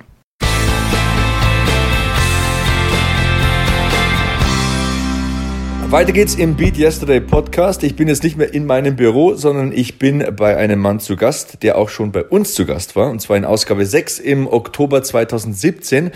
Der heißt Volker Schenk und den möchte ich jetzt mal begrüßen. Hallo Volker. Servus, Mr. Heckman. Der Volker war schon mal zu Gast und wer ihn genauer kennenlernen möchte, wer sich darüber informieren möchte, was macht denn der Volker Schenk so, wo kann ich den im Fernsehen sehen und was macht er sonst noch so alles, wie gesagt, Ausgabe 6, Oktober 2017 anhören auf iTunes zum Beispiel oder auf beatyesterday.org oder überall da, wo es Podcasts gibt.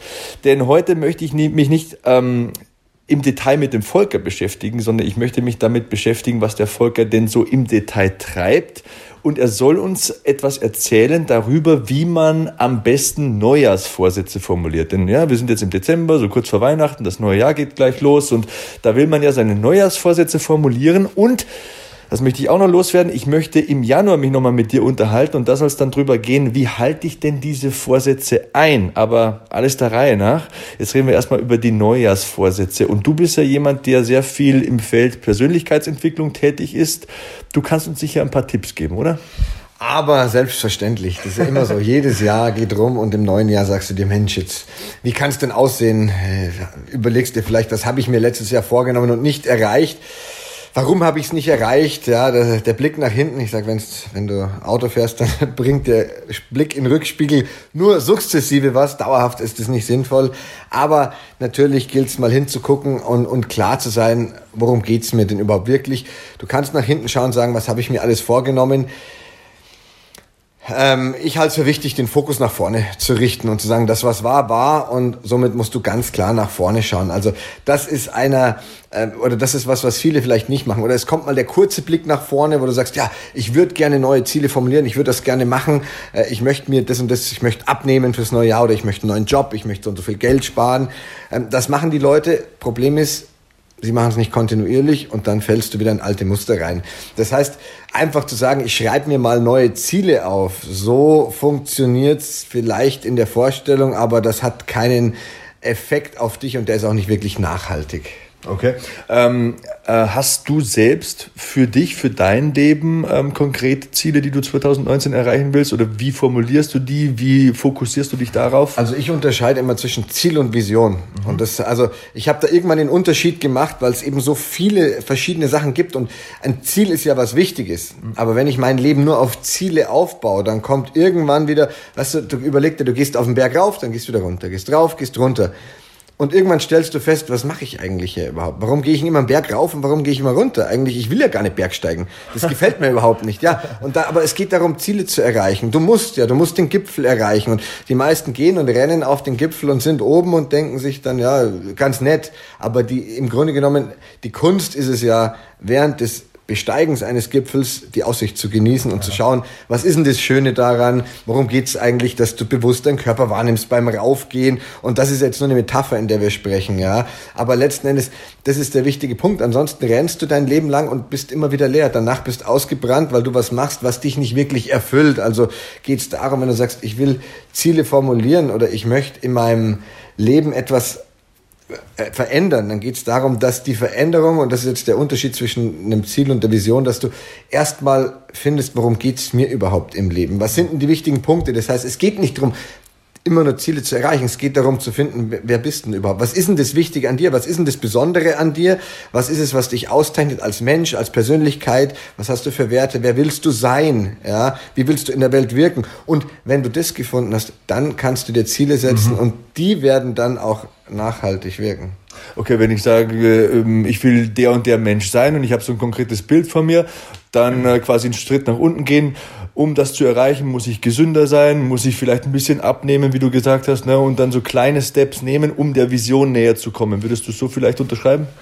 Ja, das, äh, genau, kleine Schritte, ja, kleine Schritte runter. Ziele sollen immer groß sein. Also Ziele kannst du super groß formulieren die müssen auch erstmal, also es, es gibt da ja auch verschiedenste Ansätze. Meiner ist der, die sollen so groß sein, dass sie dir erstmal Angst machen. Aber Angst nicht davor, dass du sagst, ich laufe weg, sondern du sollst so viel Respekt haben, dass du gefordert wirst. Ja, weil ein Mensch, der fühlt sich nur lebendig, wenn er wächst. Mhm. Also das ist das, es gibt Menschen, die meisten sind lebendig tot, das heißt, die machen nichts, die sind, die leben halt, aber ja, Lebenshalt. Vegetieren vor sich. Richtig, hin. aber es ist nicht so ein erfülltes Leben, wo Energie da ist, wo Freude da ist, wo du einen Freundeskreis hast oder wo du Dinge machst, die dich erfüllen. Mhm. Ja? Mal was also, ausprobierst und so. Ne? Genau, wo du neue Sachen integrierst in dein Leben und mutig bist.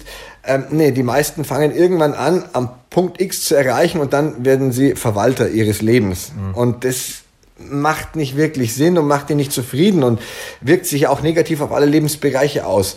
Das heißt, darfst ruhig groß denken, dir große Ziele setzen und sagen, es ist erstmal un unmöglich, keine Ahnung, ist egal, wenn du sagst, ich möchte einen neuen Job haben, das kann dann was auch immer sein. Du kannst in deine Management-Ebene rein, du kannst Geschäftsführer sein, alles, was auch immer du dir vorstellst. Oder wenn du sagst, ich möchte, ich habe jetzt 150 Kilo, ich möchte halt 80 wiegen. Richtig, dann ist das okay das Ziel macht erstmal Angst, weil du sagst, das sind jetzt zwischen 150 und 80 Kilos und 70 Diskrepanzen. Boah, wie, wie sollst du das schaffen? Richtig, jetzt siehst du aber erstmal nur noch den Berg. Und jetzt geht's darum, das zu stückeln, in kleine Teile runterzubrechen und zu sagen, warum will ich's? Aber einen Punkt, den möchte ich noch vorwegnehmen, und zwar ist der wichtig. Die Frage ist, warum setzt du dir denn überhaupt Ziele? Ja, oder warum sollst du hingehen? Wir haben vorher gesagt, du brauchst im Grunde genommen eine Vision, aber da lass uns später mehr zu reden. Das wäre jetzt vorgegriffen, weil jetzt geht es erstmal um diese Ziele. Viele Menschen suchen sich ein Ziel, um, ähm, ich sag, läufst du vor etwas weg oder läufst du auf etwas zu? Mhm. Und das sind zwei, ähm, oder das ist ein Riesenunterschied und das musst du für dich rausfinden, weil die meisten sagen, hey, ich wiege 150 Kilo oder 120 Kilo, ich möchte abnehmen, weil es ist halt kacke, weil ich mich nicht wohlfühle, weil ich mich so nicht mag. Das heißt, du läufst eigentlich vor etwas weg und da fehlt der Blick auf das, was eigentlich, was dir missfällt. Und genau da gilt es erstmal hinzuschauen. Weil ansonsten kommst du wieder in die gleiche Falle hinein. Verfällst dann wird Muster zurück. richtig, so dann wird, das wird halt dann nicht das Gewichtsproblem, wenn du das überwunden hast, dann wird es halt zum nächsten Thema. Ja, dann wird's halt nur noch, dann wirst du der Extremarbeiter. Und auch das ist wieder was, was dich nicht erfüllt. Also mhm. von daher. Stürzt dich von einem Extrem ins nächste. Richtig. Und deswegen ist Vorarbeit zu leisten, bevor du sagst, ich, ich setze mir jetzt neue Ziele und mhm. dann gehe ich mal daran. Ich bin eher derjenige, der, das ist zu kurzfristig gedacht für meinen Geschmack und es ist auch kurzfristig gedacht, ich formuliere mir neue Neujahrsziele und dann schaffe ich das, weil dann schaffst du es und nach sechs Wochen ist eh durch. Mhm. Also die meisten Ziele, 80 Prozent der Ziele, die sind, na, Mitte Februar sind die durch weil dann schleicht sich nämlich ein, dann schleichen sich Muster. Ja, jetzt habe ich keine Zeit mehr, weil du es nicht in dein Leben integrierst. Und warum mhm. integrierst du es nicht? Weil es nicht wirklich deins ist, ja, weil wenn es wirklich deins wäre, würdest du es machen. Und es kann nicht wirklich deins sein, weil du im Grunde genommen gar nicht genau weißt, wer bin ich denn überhaupt oder was will ich überhaupt, mhm. ja.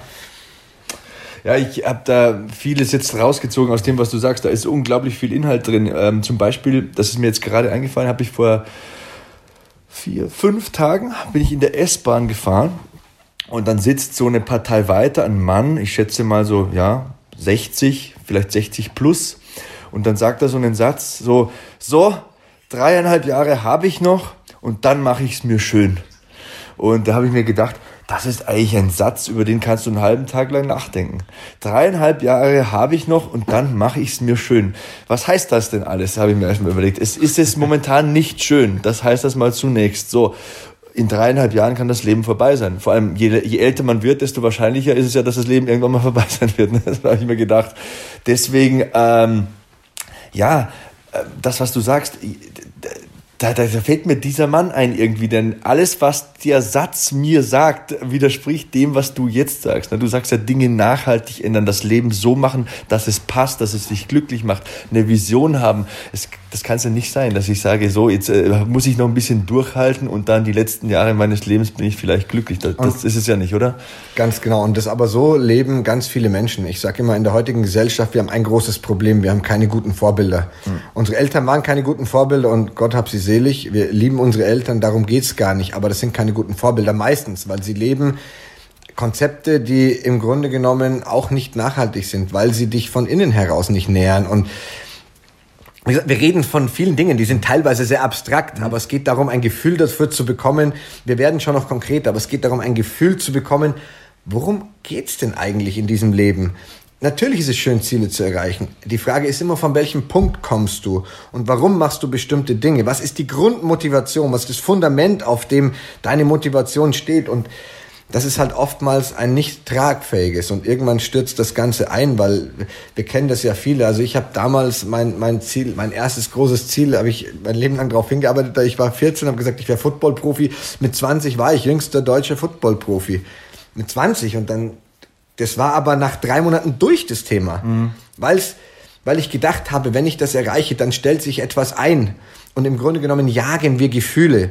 Wir, es geht nicht darum, dann hast halt mal 100.000 Euro oder 200, dann hast halt die Rolex-Uhr, hast den Porsche. Das hast du alles und das ist auch schön. Aber die Motivation ist dann die Rolex-Uhr, das Geld, der Porsche oder das Gewicht. Wenn du das hast, dann stellt sich erstmal ein Gefühl ein und dieses Gefühl jagen wir dann immer hinterher. Mhm. Wenn wir jetzt ähm, auf Menschen, also und, und um das Gefühl zu bekommen, leiden wir sehr lange. Das haben wir ja auch gelernt. Du musst hart arbeiten, musst leiden. Und auch das bekommen die Leute in den falschen Hals, meiner Meinung nach. Denn wichtig ist es, dass du dich in jedem Augenblick gut fühlst, auch auf dem Weg dorthin, wie ich vorhin gesagt habe, bei dem Berg. Du gehst drauf und fühlst dich beim Besteigen ja. schon wohl und sagst, fuck off, meine Bestimmung ist es, Berge zu besteigen. Mhm. Und wenn du das sagen kannst, meine Bestimmung ist es, den Job zu machen, den ich jetzt mache, dann bist du auf einem guten Weg. Wenn du sagst, ja, ist ja ganz nett, was ich jetzt mache, das erfüllt dich nicht. Und dann ist die, dann, dann, die Flasche wird immer wieder leer. Egal wie sehr du die auffüllst, du bist immer da und steckst deine Batterien über Nacht an und kommst in der Früh bei 100 Prozent raus und bist beim Mittags schon wieder bei 30. Ja, ich, ich sehe es ganz ähnlich. Ähm, ich versuche A, Dinge zu machen, auch beruflich vor allem, die mir Spaß machen. Also wenn ich Kampfsport kommentiere, das mache ich einfach gerne, weil mich die Geschichten und die, äh, die Charaktere einfach unglaublich begeistern. So, ähm, das ist mal das eine. Und zweitens versuche ich, das vorzuleben. Ich versuche meinen Kindern nicht äh, zu sagen, mach Sport oder geh raus oder tu dies oder tu das. Ich versuche ihnen zu zeigen, dass es mir Spaß macht und dass es mein Leben bereichert. Ich versuche nicht aktiv auf die Kinder zuzugehen und zu sagen, so, wir packen jetzt auch deine Sporttasche und schicken dich mal in den Ballettunterricht. Wenn die das erwähnen, unterstütze ich das natürlich gerne, aber ich versuche das nicht so proaktiv zu machen. Also verstehst du, was ich meine? Natürlich ist es irgendwo proaktiv, wenn man selbst vorlebt und wenn man selbst die Sporttasche packt und äh, ähm, aufs äußere Wert legt und so weiter. Aber das sind so meine beiden Fundamente. Dinge zu machen, die mir Spaß machen, weil die machen einerseits mir Spaß und die begeistern auch andere, also Hörer zum Beispiel, Zuschauer und so weiter. Und auf der anderen Seite versuche ich durch die Art und Weise, wie ich lebe, wie ich mein Leben gestalte, damit dass ich eben viel Sport mache zum Beispiel, andere zu begeistern und die ein bisschen positiv mit Energie zu befüllen und auch deren Leben zu bereichern. Und ich glaube, das gibt viel mehr zurück als eine Rolex-Uhr oder ein Porsche. Denn ähm, um bei dem Beispiel zu bleiben, wenn ich jetzt meine zwei Kinder nicht hätte in München, wenn ich die Kinderkrippen nicht bezahlen müsste und so weiter und so fort, da hängt ja viel dran, dann würde ich wahrscheinlich auch einen Porsche fahren, aber der wird mich nicht so glücklich machen wie meine Kinder. Ne? Und ähm, das ist ja auch wieder nachhaltig. Nachhaltig, dauerhaft glücklich zu sein, zufrieden zu sein mit sich und seiner Situation, immer nicht diesen materiellen Dingen nachzujagen, sondern Dingen aus Überzeugung auch ein bisschen nachzujagen, Dinge zu machen, weil sie Spaß machen, weil sie andere bereichern. Ich glaube, das meinst du auch mit Vision. Ne? Das sind ja übergeordnete Werte, die man nicht mit Geld oder mit Häusern oder so messen kann. Ja, also ich, du hast ein paar schöne Dinge jetzt gesagt. Ähm das erste, was ich rauf, rausgreifen will, du hast gesagt, ich lebe es vor. Mhm. Und das ist auch was Wichtiges. Du lebst, weil du es bist. Dir muss man ja nicht sagen, geh mal den Sport, mach was. Du bist es halt. Und deswegen, ja, wir lernen doch im Grunde genommen, wir, wir könnten so viel von Kindern lernen. Mhm. Wir glauben, es ist umgekehrt. Ja, wir mhm. glauben, dass wir Kindern was beibringen. Bullshit. Mhm. Ja, das stimmt halt nicht, weil Kinder lernen durch äh, durch Abgucken. Mhm. Kinder lernen, indem sie etwas sehen und dann nachahmen. Deswegen sind wir, auch wenn wir es nicht wollen, wir sind ein Abbild unserer Eltern, wenn wir nicht bewusst irgendwann in diesen Prozess eingreifen und das in uns entwickeln, also aus uns herausholen, was angelegt ist. Wir werden nur eine Copy, Copy-Paste-Funktion von jemand anderem. Und das passiert auch unbewusst, weil wir so viele Dinge adaptieren und übernehmen. Und wenn wir uns mal, wenn wir in die Schule, dieses Lernen per Wort ist so unangenehm, erinnert uns sofort an Schule. Da steht jemand vorne, der sagt was und dann musst du das lernen. Das ist super anstrengend, weil Erfahrungen machen ist doch schön. Weißt du, wir können so viel, wir können doch philosophieren, wie toll es ist, Sex zu haben, super. Wenn wir das nicht haben, entstehen nie Kinder. Ja, aber das ist, weißt du, wir sind die Theoretiker und Theorie ist langweilig. Kinder wollen alles ausprobieren. Und es geht darum, Erfahrungen zu machen. Das Leben heißt, ja. Erfahrungen zu machen und sich nur, es geht, weißt du, viele, ich, ich, das nächste, was ich rausgreifen wollte aus dem, was du gesagt hast, ich finde, nee, ich finde, ein Porsche und eine Rolex ist auch was Schönes. Es sind wertige Dinge, die sind, also, ich würde das nicht absprechen, weil es sind schöne Dinge. Ästhetisch, jemand, ja. Richtig, jemand hat sich gedacht, ich mag mal das beste Auto der Welt bauen und hat einen Porsche gebaut. Mhm. Also, kann und man sich drüber geile streiten. 25 Jahre ohne Batterie läuft. Genau, ja. oder, oder, oder. Es gibt so viele Dinge, wo man sagt, da ist einfach ganz viel, ähm, hochwertiges Bewusstsein drinnen, weil die Leute Erfindertum. Richtig, die wollten tolle Produkte erschaffen oder einen Tesla. Mhm. Das sind ja geile Sachen. Mhm. Die sind, die kosten halt viel Geld und deswegen ist ja auch was Gutes. Es ist nicht immer, es ist alles immer nur das, was du dem für eine Bedeutung beimisst. Deswegen würde ich sagen, das eine ist nicht besser wie das andere, weil Kinder sind wiederum andere Erfahrungen, die du machst und die machen mit dir etwas als Mensch. Und bevor wir darüber reden, im Jahr Januar sich jetzt oder äh, am 31. setze ich mich hin, was immer schön ist, ist das alte Jahr runterzuschreiben mhm. und alles runterzuschreiben, was da ist. Also ich, ich mache immer wieder mal den Prozess, alle zwei, drei Jahre, ich setze so mich Bilanz. Hin ja, und ich schreibe wirklich alles runter. Wie war mein Jahr? Wie habe ich es erlebt? Was habe ich gefühlt? Was habe ich erreicht? Was habe ich nicht erreicht? Was hat mich gefreut? Was hat mich enttäuscht? Aber, und jetzt kommt ein ganz wichtiger Punkt. Ich lasse den, ich lasse meinen Gefühlen freien Lauf. Das heißt, alles, was mir auch missfallen ist, schreibe ich dort auf. Und das ist ja ein Punkt, den wir oftmals nicht angucken wollen. Wir wollen nicht hinschauen, was ist schlecht, sondern wir wollen nur das Gute sehen. Und wir müssen ja gut sein. Es muss ja alles toll sein. Wenn ich aber erstmal das alles angucke, was mir missfällt, dann bin ich auch mutig, weil ich kann sagen, hey, ich habe auch Schwächen und ich habe die Sachen vielleicht nicht erreicht und kann mal wirklich reflektiv draufblicken. Das machen wir ja sonst nicht, weil wir immer in der Wegbewegung sind. Ich bin zu dick, ich muss dünn werden. Mhm. Ich kann aber nicht mal hinschauen, was ist denn eigentlich schön an dem dicken Menschen. Mhm. Und dann fehlt mir der Zugang zu mir. Und somit laufe ich immer weg. Ich mhm. laufe nicht auf ein Ziel zu sein, ich laufe auf et von etwas weg. Und ich laufe vom Dicksein weg, um dünn zu werden. Oder ich laufe vom Armsein weg, um reich zu werden. Und diese Wegbewegung ist etwas Ungesundes und die bringt dir nichts. Und wenn du immer aus dieser Wegbewegung lebst, bist du permanent getrieben und du wirst vielleicht deine Ziele erreichen, aber es wird super anstrengend sein. Mhm. Und jedes Mal, wenn du oben angekommen bist, sagst du dir, jetzt habe ich es erreicht. Dann hast du dieses tolle Gefühl, von ich bin was wert, ich habe es geschafft, ich habe mein Ziel erreicht und das hält ungefähr für, lass es mal sechs Monate Maximum sein, wo das mhm. anhält. Dann fällst du wieder runter und denkst dir, oh, was mache ich als nächstes? Deswegen ist die Art und Weise, wie wir Menschen Ziele erreichen, nicht so ganz effektiv. Und ich habe dann eben für mich eine, eine Methode entwickelt und gesagt, von der Vision zum Ziel oder von der Ziel zum Vision. Und ich mach, stelle die beiden gegeneinander. Und es geht aber darum, etwas tiefer zu gehen, als ja. dich in den Menschen hineinzuschauen zu sagen, was brauche ich überhaupt? Ich muss mal reingucken, wer bin ich, wer möchte ich denn überhaupt sein, weil diese Gedanken sind vielleicht irgendwo auf der Oberfläche, aber dass wir mal die Ruhe haben und zu dem kommen, der wir wirklich sind und dann eine Erfahrung machen. Und darum geht's wirklich, eine eigene Erfahrung machen. Nicht, weil ich das sage, sondern muss Menschen in Erfahrungen hineinführen. Wie ist es denn zum Beispiel, ähm, wenn ich mal bei mir bin? Ja, wie ist es denn, wenn ich, wie, wie, wie kann ich mich anders wahrnehmen? Wie kann ich die Welt anders wahrnehmen? Und du, du kannst jetzt keinen in die Erfahrung hineinführen, wie es ist, Vater oder Mutter zu sein. Mhm. Dazu brauchst du ein Kind in deinem Leben. Natürlich. Aber du kannst jemanden hineinführen, wie es ist, äh, äh, vernünftige Beziehungen zu führen mit anderen Menschen, eine vernünftige Beziehung mit dir selbst zu führen, weil das ist ja die Basis für dein ganzes Leben. Du betrachtest durch deine Augen die Welt, durch deine Gedanken siehst du alles, alles, was dich an anderen Menschen stört, liegt in dir, nicht im anderen Menschen. Es mhm. sind ja deine Probleme, die in dir irgendwo Resonanz finden. Mhm. Von daher, die Arbeit muss bei dir beginnen und das ist das, den Vorsatz sollte sich jeder machen fürs neue Jahr, dass er sagt, ich arbeite mal an mir. Ich schaue mal, was ist denn die Persönlichkeit überhaupt? Was heißt Persönlichkeitsentwicklung? Wer bin ich als Mensch? Wie möchte ich wahrgenommen werden?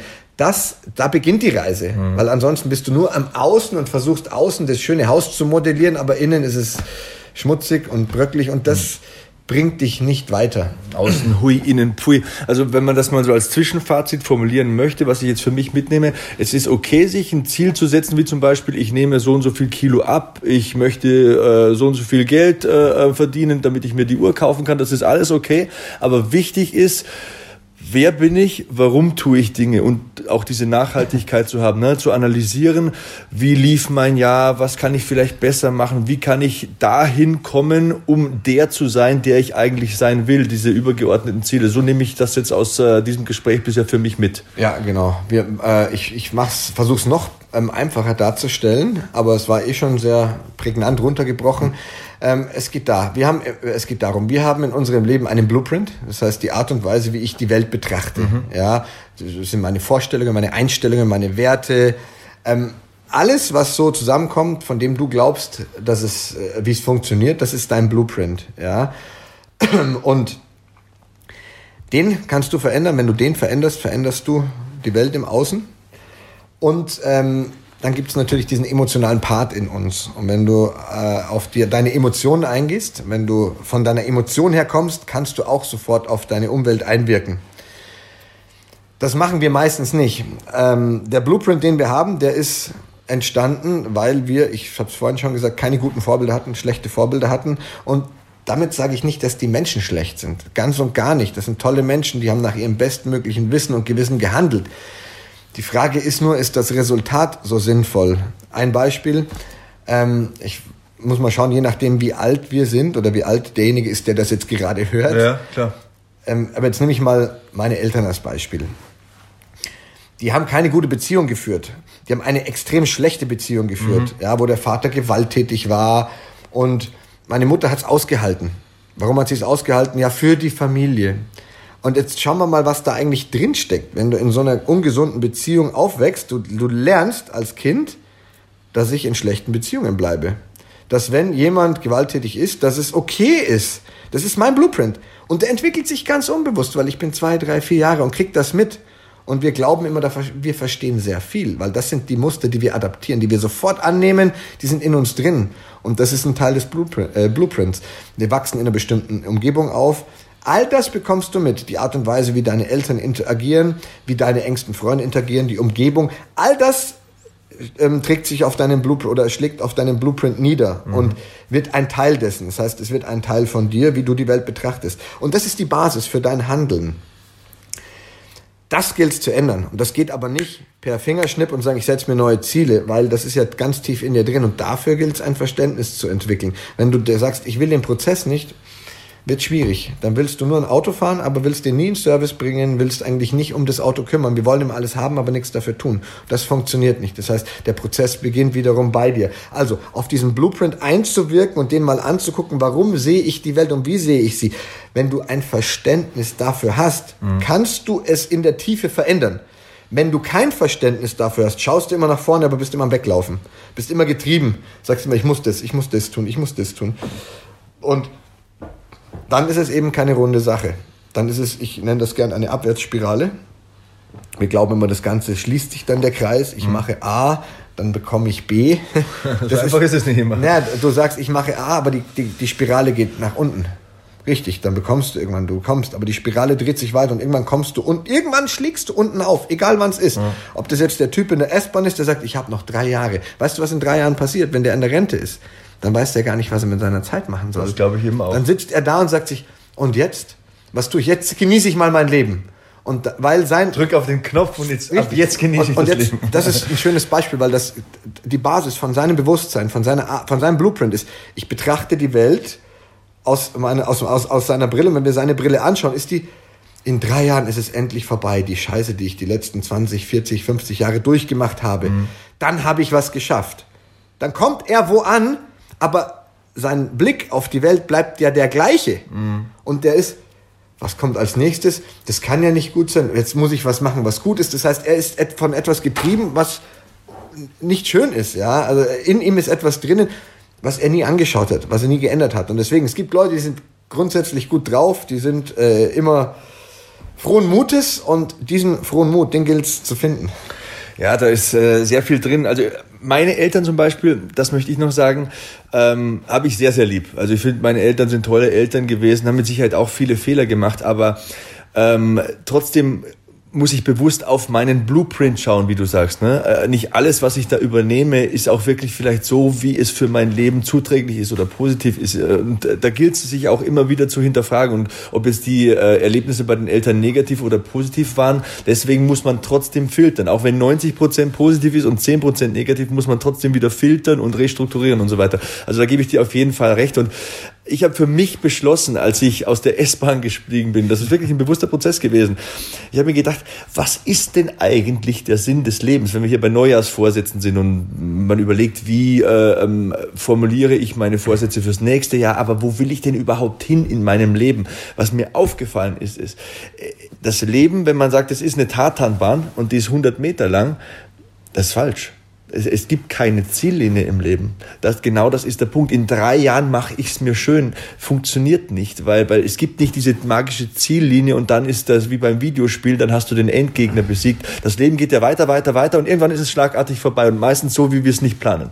Und deswegen möchte ich, und das habe ich mir vorgenommen, so als, als Neulebensvorsatz, nicht als Neujahrsvorsatz, einfach, äh, dass das Leben möglichst am Kragen packen, alles rausschütteln an positiven Dingen und vor allem an Erlebnissen, die möchte ich machen, die möchte ich ja. erfahren. Ich will Kinder haben, ich will selbstständig sein im Job, ich will das und das und das ausprobieren, ich will eine Game Show machen, ich will aber auch äh, Kampfsport machen, ich will Wrestling kommentieren, ich will einen Podcast machen, vielleicht mache ich einen zweiten Podcast, weil ich Bock drauf habe. Jetzt mache ich Brazilian Jiu-Jitsu, jetzt gehe ich nicht mehr so viel ins Fitnessstudio, weil ich eben mal wieder in einem Raum stehen will, wo 20 Leute sind und ich bin äh, der Schlechteste, weil 19 besser sind und äh, ich daraus lernen will, aus dieser Situation wachsen will und, und mich bereichern will. Und ich glaube, das ist das Wichtige im Leben. Das ist auch bei Neujahrsvorsätzen. Es ist gut und es ist keinesfalls, nicht falsch verstehen, es ist nicht blöd, wenn man sagt, in sechs Wochen will ich 80 Kilo wiegen und wenn ich das geschafft, geschafft habe, dann will ich Bauchmuskeln haben, weil ich mich dann besser fühle. Das ist alles okay. Aber das ist nicht das Ziel vom Leben. Das Lebensziel ist ein ganz anderes. Und ich glaube, um bei dieser Tatanbahn zu bleiben, es gilt nicht ganz schnell die 100 Meter entlang zu laufen, sondern möglichst viel mitzunehmen auf der Tatanbahn. Ich weiß nicht, ob das jetzt Sinn macht, was ich sage, aber das habe ich so für mich beschlossen, weil dieser Mann hat mich wirklich so im Moment so depressiv gemacht und mir gedacht, um Gottes Willen, was ist denn das für ein armer Mensch? Der muss jetzt noch drei Jahre warten, bis er glücklich ist. Warum fängt er nicht heute damit an irgendwie? Ne? Also ähm, ich glaube, ja, um es abzurunden, ich schweife ja wieder ab, ich rede ja sehr gerne und sehr viel, aber das äh, habe ich für mich mitgenommen. Das Leben hat keine Ziellinie. Ziellinie. Klar, Ziele sind gut, aber es gibt nicht die ultimative ultimative Ziellinie im Leben? Mm, ja, das ist ganz gut formuliert. Ich denke auch, wie, wie gesagt, Ziele zu haben ist äh, wunderbar, weil dann hat das Leben einen Inhalt. Ansonsten ist das Leben leer. Und jetzt sage ich dir mal, das Leben hat keinen Sinn. es hat keinen. Ja. Das Leben hat keinen Sinn. Und das fällt den Leuten oftmals schwer es zu begreifen, weil wir sind auf der Suche nach dem Sinn. Es muss ja einen Sinn haben. Das Leben an sich ist leer und hat keinen Sinn das Leben hat dann einen Sinn, wenn du ihm einen gibst. Das Leben hat dann eine Bedeutung, wenn du den Dingen eine Bedeutung gibst. Ansonsten hat es keine. Es gibt keine, was für uns Sinn ergibt, ergibt in anderen Kulturkreisen überhaupt keinen Sinn. Jetzt kann man natürlich, wenn du so tief gehst und für dich rausfindest, was ist eigentlich dein Sinn, warum bist denn du da? Und das würde ich schon am ersten so formulieren. Jetzt sind wir dann in dem Bereich, wo geht's denn hin? Was ist denn so deine Vision von der Welt? Und es gibt Leute, die sagen, ich muss Computer erfinden, ich möchte das machen. Richtig. Und die sind so in ihrem Element und gehen in dieser Sache auf und haben etwas, was ich jetzt auf jeden Fall noch ansprechen möchte und muss, ist, es ist eine Illusion zu glauben, das Leben ist immer happy. Mhm. Selbst wenn du deine Vision lebst, deine Bestimmung gefunden hast, wenn du sagst, ich bin total, ich gehe auf mit dem, was ich mache und wir sind, ich liebe das ja auch beim Fernsehen zu machen. Ja, hab, ist deswegen immer das Leben gut? Nein, es ist nicht gut. Auch wenn du kommentierst, hast du Schwierigkeiten? Ja, klar habe ich Schwierigkeiten. Natürlich. Willst du manchmal aufgeben? Natürlich will ich manchmal aufgeben. Mache ich's? Nein. Das ist der Unterschied. Ich weiß, dass diese ganzen Farben da zwischen Schwarz und Weiß ist der Regenbogen. Also alles bunt. Das heißt, alles ist möglich. Jede Emotion darf da sein. Wir sind oftmals auf der Jagd. Genau dann wird's schön, dann wird's toll, dann wird's harmonisch. Bullshit. Das Leben ist nicht harmonisch. Um gewisse Dinge zu erreichen, brauchst du ganz viel, so Hingabe. Mhm. Ja. Und der Sache widmen. Richtig. Aber dann verstehst du, ich gehe auf den Berg rauf und das ist trotzdem super anstrengend. Und dann wird's halt der 7000er, der 8000er. Und dann versuche ich Sachen zu machen, die noch niemand gemacht haben. Das heißt, ich muss mich auch Anstrengungen aussetzen, die vielleicht noch niemand ausgehalten hat. Aber meine Hingabe an die Sache ist eben so groß und trotzdem weiß ich, für mich hat das einen Sinn. Mhm. Für mich hat es einen Sinn. Nicht, weil das Leben sagt, es hat einen Sinn oder weil es unsere Eltern gesagt haben, es hat einen Sinn. Oftmals leben wir ja Konzepte, die unsere Eltern vorgegeben haben. Mir, mir haben alle damals gesagt, ich habe meinen Profivertrag abgelehnt. Weißt du warum? Keine Ahnung. Um, um zu studieren. Weil alle gesagt haben, du brauchst eine Ausbildung. Dann habe ich studiert. Und alle, aber weißt du, was das Beste ist? Alle, die gesagt haben, studier, die haben selber nicht studiert. Aber die stimmt, glauben halt, ja, die glauben halt, dass wenn du das hast, bist du mehr wert. Dann kannst du mehr Zufriedenheit finden oder dann hast du erfolgreiche Jobs. Ich habe mein Studium bis heute nicht einmal gebraucht. Das ist ja diese Ironie. Es hat mir schon was, es hat mir schon gedient, was ich studiert habe, ja. Ich habe Marketing und Kommunikation studiert. Das war schon hilfreich in vielen Bereichen, aber hat es mich erfüllt? Nee, es war schon spannend, ja, gerade in diese kommunikativen Prozesse hineinzugehen, zu sehen, wie macht man Marketing. Im Grunde genommen habe ich gelernt, ich möchte keine Menschen manipulieren, weil ganz viele Marketing ist Manipulation. Ich suggeriere dir, wenn du Produkt X hast, empfindest du Gefühl Y. Mhm. Also sind alle wieder auf der Jagd nach diesem Gefühl, nach diesem Empfinden. Wenn ich es kaufe, wenn ich es habe, geht es mir besser. Was ist echt, was ist ehrlich, was ist authentisch daran? Sehr, sehr wenig, wenn wir in den Bereich Marketing hineinschauen. Das hat mir dann wiederum keine Freude bereitet. Also ich möchte, worum es mir geht, ist in der Essenz Qualität ins Leben reinzubringen. Und das schaffst du dann, wenn du sagst, ich guck mal genau hin. Und jetzt vielleicht ein wirklich wichtiger Hinweis. Ein, also für mich, ich habe vorhin davon gesprochen, den Blueprint zu ändern oder die Emotion zu ändern. Oftmals kommen wir von der Emotion, dass wir sagen, es mangelt mir. Um, den ganzen Prozess kann ich jetzt nicht erklären, das versteht sonst keiner. Ich versuche es einfach zu machen. Also du kommst von deiner Emotion, wenn wir uns den Herren anschauen in der S-Bahn, der sagt, hey, gefällt mir nicht, oder ich nehme mich selbst, dass ich sage, ich muss äh, so und so viel Geld verdienen, dann habe ich was geschafft, dann habe ich so und so viel Geld verdient gehabt und habe mich dann eine Zeit lang gut gefühlt und dann aber wieder nicht ganz so gut, weil das Geld hat nur kurzzeitig meine Emotionen nach oben geschraubt, ja. Und irgendwann habe ich mal verstanden, ich muss an meiner Emotion arbeiten. Und wenn wir auch zu dem Herrn in die S-Bahn zurückgehen, dem seine Emotion sagt ihm in, in sich, hält er das noch aus, das heißt, er leidet jetzt noch drei Jahre, um dann in der Rente ein gutes Gefühl zu haben, weil dann stellt sich ein gutes Gefühl ein. Das wird wieder vergehendes Gefühl, weil diese Zufriedenheit von innen kommen muss. Und von innen heißt, ich schaue in mir, was ist es, was ich wirklich brauche, was sind die Komponenten, die für mein Leben wichtig sind, ja, und wenn ich das gefunden habe, dann kann ich in dieses Gefühl eintauchen und von diesem Gefühl her meine Ziele bestimmen. Und wenn ich das mache, dann bin ich auf einem richtig guten Weg. Wie komme ich jetzt dahin, so ein Gefühl zu empfinden? Gibt es verschiedene Methoden und Du hast auch gesagt, wie formuliert man denn Ziele? Ja. Natürlich, ein Ziel braucht einen Zeitrahmen, einen Zielinhalt, ja, und eine Zielkontrolle. Um das mal ganz einfach darzustellen, ja, und wenn ich diese ähm, Aspekte oder diese Komponenten habe, sage ich irgendwie Zielzeitrahmen, sage ich möchte in sechs Wochen ähm, so und so viel Kilo abnehmen, ja, dann brauche ich eine Kontrolle dazwischen, dass ich sage, ähm, also abnehmen ist der Inhalt, ja, Zeitrahmen sind sechs Wochen mhm. und ähm, dann brauche ich eine Zielkontrolle, dass ich sage, ich schaue halt alle zwei Wochen, was ich mache. Ähm, das, das sind wichtige Komponenten. Um jetzt aber äh, sage ich mal, nachhaltig dahin zu kommen, geht es darum, dich in ein Gefühl hineinzubringen, um zu schauen, will ich das überhaupt? Ist das wirklich so wichtig für mich, dieses, mhm. mir dieses Ziel zu setzen? Und natürlich, es gibt viele Bereiche, entweder du gehst in die Meditation, in die Visualisierung, dass du wirklich dich hineinfühlst. Und auch das ist so, wie bei allem im Leben, das musst du trainieren und musst du anfangen, weil dein Gehirn kennt jetzt zum Beispiel keinen Unterschied, ob du ähm, nehmen wir an, du stellst dir vor, du machst im Fitnessstudio 10 Wiederholungen Bankdrücken. Ja, jetzt kannst du mit, mit 150 Kilo und jetzt stellst du dir das, das Ganze schon mal, das ist, das ist ein Viech, genau. Jetzt, oder man nimmst halt 100 Kilo. Und dann, immer noch ein Viech. und dann stellst du dir das, stellst du dir das vor ähm, und du gehst schon mal in die Gedanken rein. Das heißt, du gehst in den Prozess, du machst das alles schon mal ja. durch mental. Mhm. Jetzt kann dein Kopf nicht unterscheiden, dein, dein, Gehirn, ist es tatsächlich passiert oder, oder ist es nur ein Bild? Das heißt, du gibst ihm Informationen in deinem Körper und da ist auch ein ganz einfaches Beispiel. Wir können uns emotionalisieren und so kann ich in verschiedene Erfahrungen hineingehen und sagen, wie fühlt sich's denn an? Dieses Gefühl ähm, brauche ich auf jeden Fall, um etwas in Bewegung zu bringen.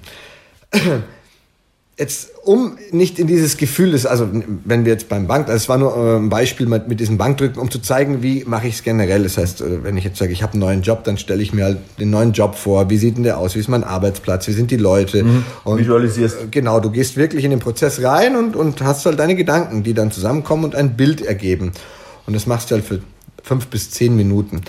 Ähm, noch wichtiger wäre, dich in eine Emotion hineinzuversetzen, die mehr dir selbst entspricht. Und damit meine ich, wenn du eher in die Ruhe kommst, eher in die Meditation gehst, in die Stille gehst und dort in ein Gefühl von Zufriedenheit hineinkommst. Und dieses Gefühl kennt ja jeder. Ja, wir können, wollen wir es schnell machen? Wir können das auch schnell machen. Ich bin immer bereit, neue okay, Dinge dann, zu lernen. Okay, okay, dann mach mal. Ähm, du bist ja eh einer, der, der, der da sehr gegroundet ist, aber das kann man machen, indem man sagt, okay, schließ einfach mal die Augen. Okay.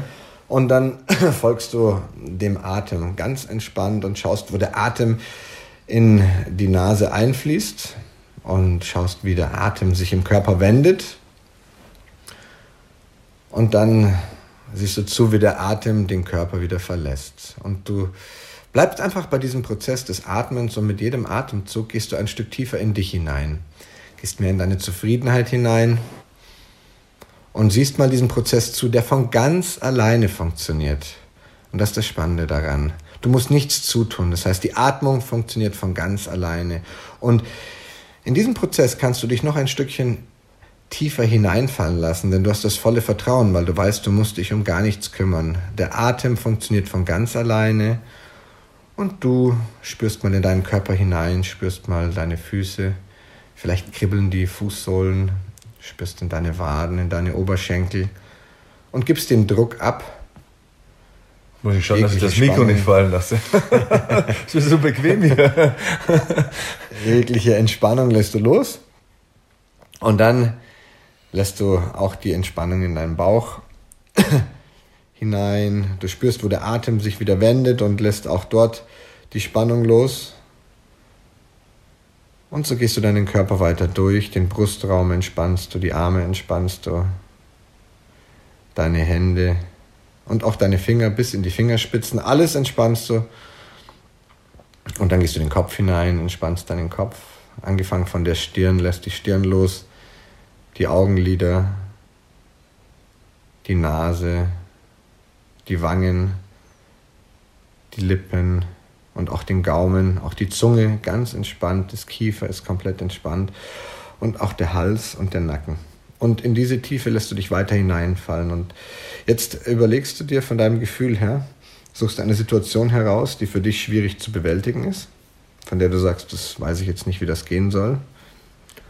Und überlegst dir in der Position, in der du jetzt bist, in der Tiefe, wie würde das ein Mensch entscheiden, der vollkommen perfekt ist? Ein Mensch, der auf alles eine Antwort hat, der sehr kräftig ist, sehr mutig ist, der für alles eine Lösung hat. Ein sehr starker Mensch. Wie würde der vorgehen in genau dieser Situation? Was würde der machen? Wie würde der sich verhalten? Was würde der sagen? Und da fühlst du dich ein Stück weit hinein in diesen Mensch, der ganz ist, von dem du sagst, der kann alles, der weiß alles.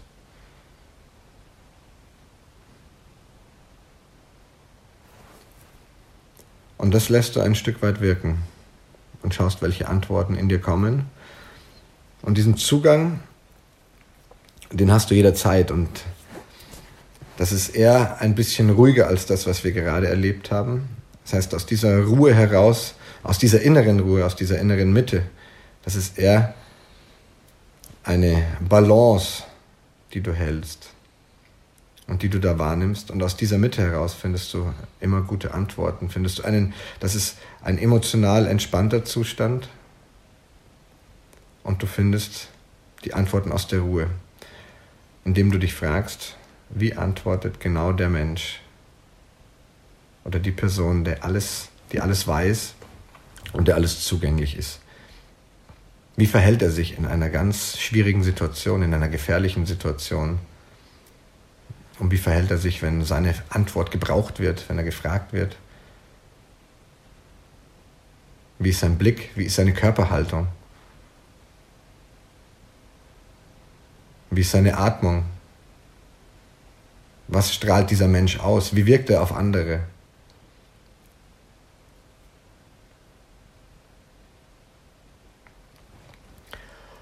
Und jetzt kannst du das Ganze nochmal ein bisschen verinnerlichen.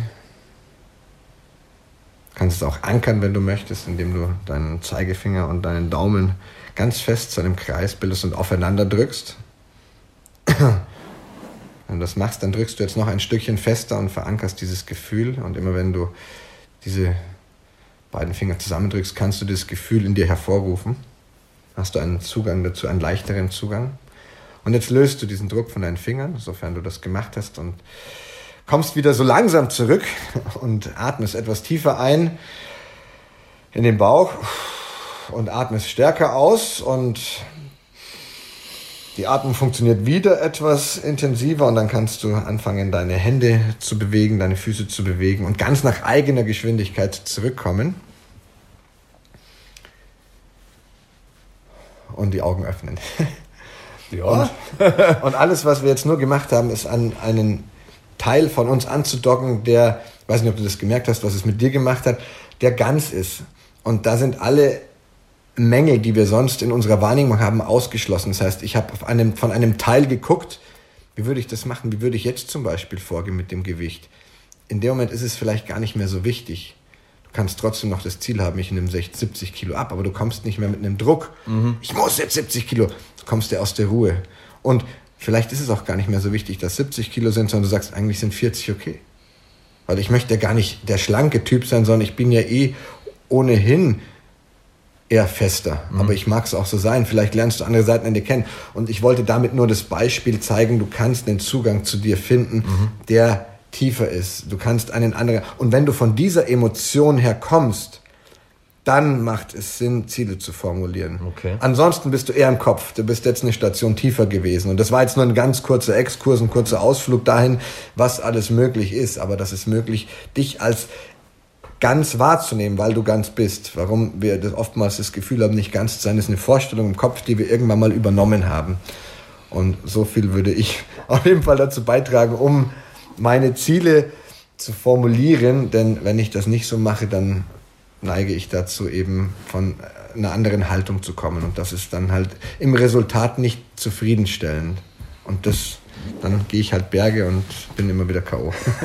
das war mega interessant. Also ich glaube, die heutige Ausgabe hat eine Rekordlänge auf jeden Fall. Das war auf jeden Fall das Zuckerl für die heutige Ausgabe, denn wir hatten ja zuvor einen TV-Koch. Wir haben heute über mega viel gesprochen, also über aktiven Lifestyle, über Kochen, über Sport, was uns so bewegt und jetzt auch nochmal so eine, wie soll ich sagen, spirituelle Ebene eben auch, ne? also Ziele und dann Visionen und äh, sogar ein bisschen meditiert, also das werde ich öfter machen, habe ich äh, einigermaßen viel mitgenommen für mein Leben heute und ähm, das war die letzte Ausgabe für dieses Jahr. Ich möchte mich bei den Hörern da draußen nochmal bedanken. Ähm, fürs Reinhören, für die Unterstützung, für die Tweets, die Instagram-Postings, die aufmunternden Worte, die Kritiken vielleicht auch, ne, die positiven äh, und negativen natürlich auch. Es, ich sage immer, Reibung erzeugt Energie. Ähm, Danke, danke, danke auch für die Rezensionen auf iTunes. Der Volker ist im neuen Jahr wieder dabei. Da reden wir dann, wie wir diese Dinge, die wir alle angesprochen haben, realisieren können, wie wir die nachhaltig gestalten können und so weiter. Und bis dahin verbleibe ich mit den Worten von meinem äh, kongenialen Partner Kevin Scheuren. Scheuren, sage ich schon. Scheuren heißt er natürlich. stay hungry, stay positive and beat yesterday. Bis nächstes Jahr. Frohe Weihnachten und guten Rutsch.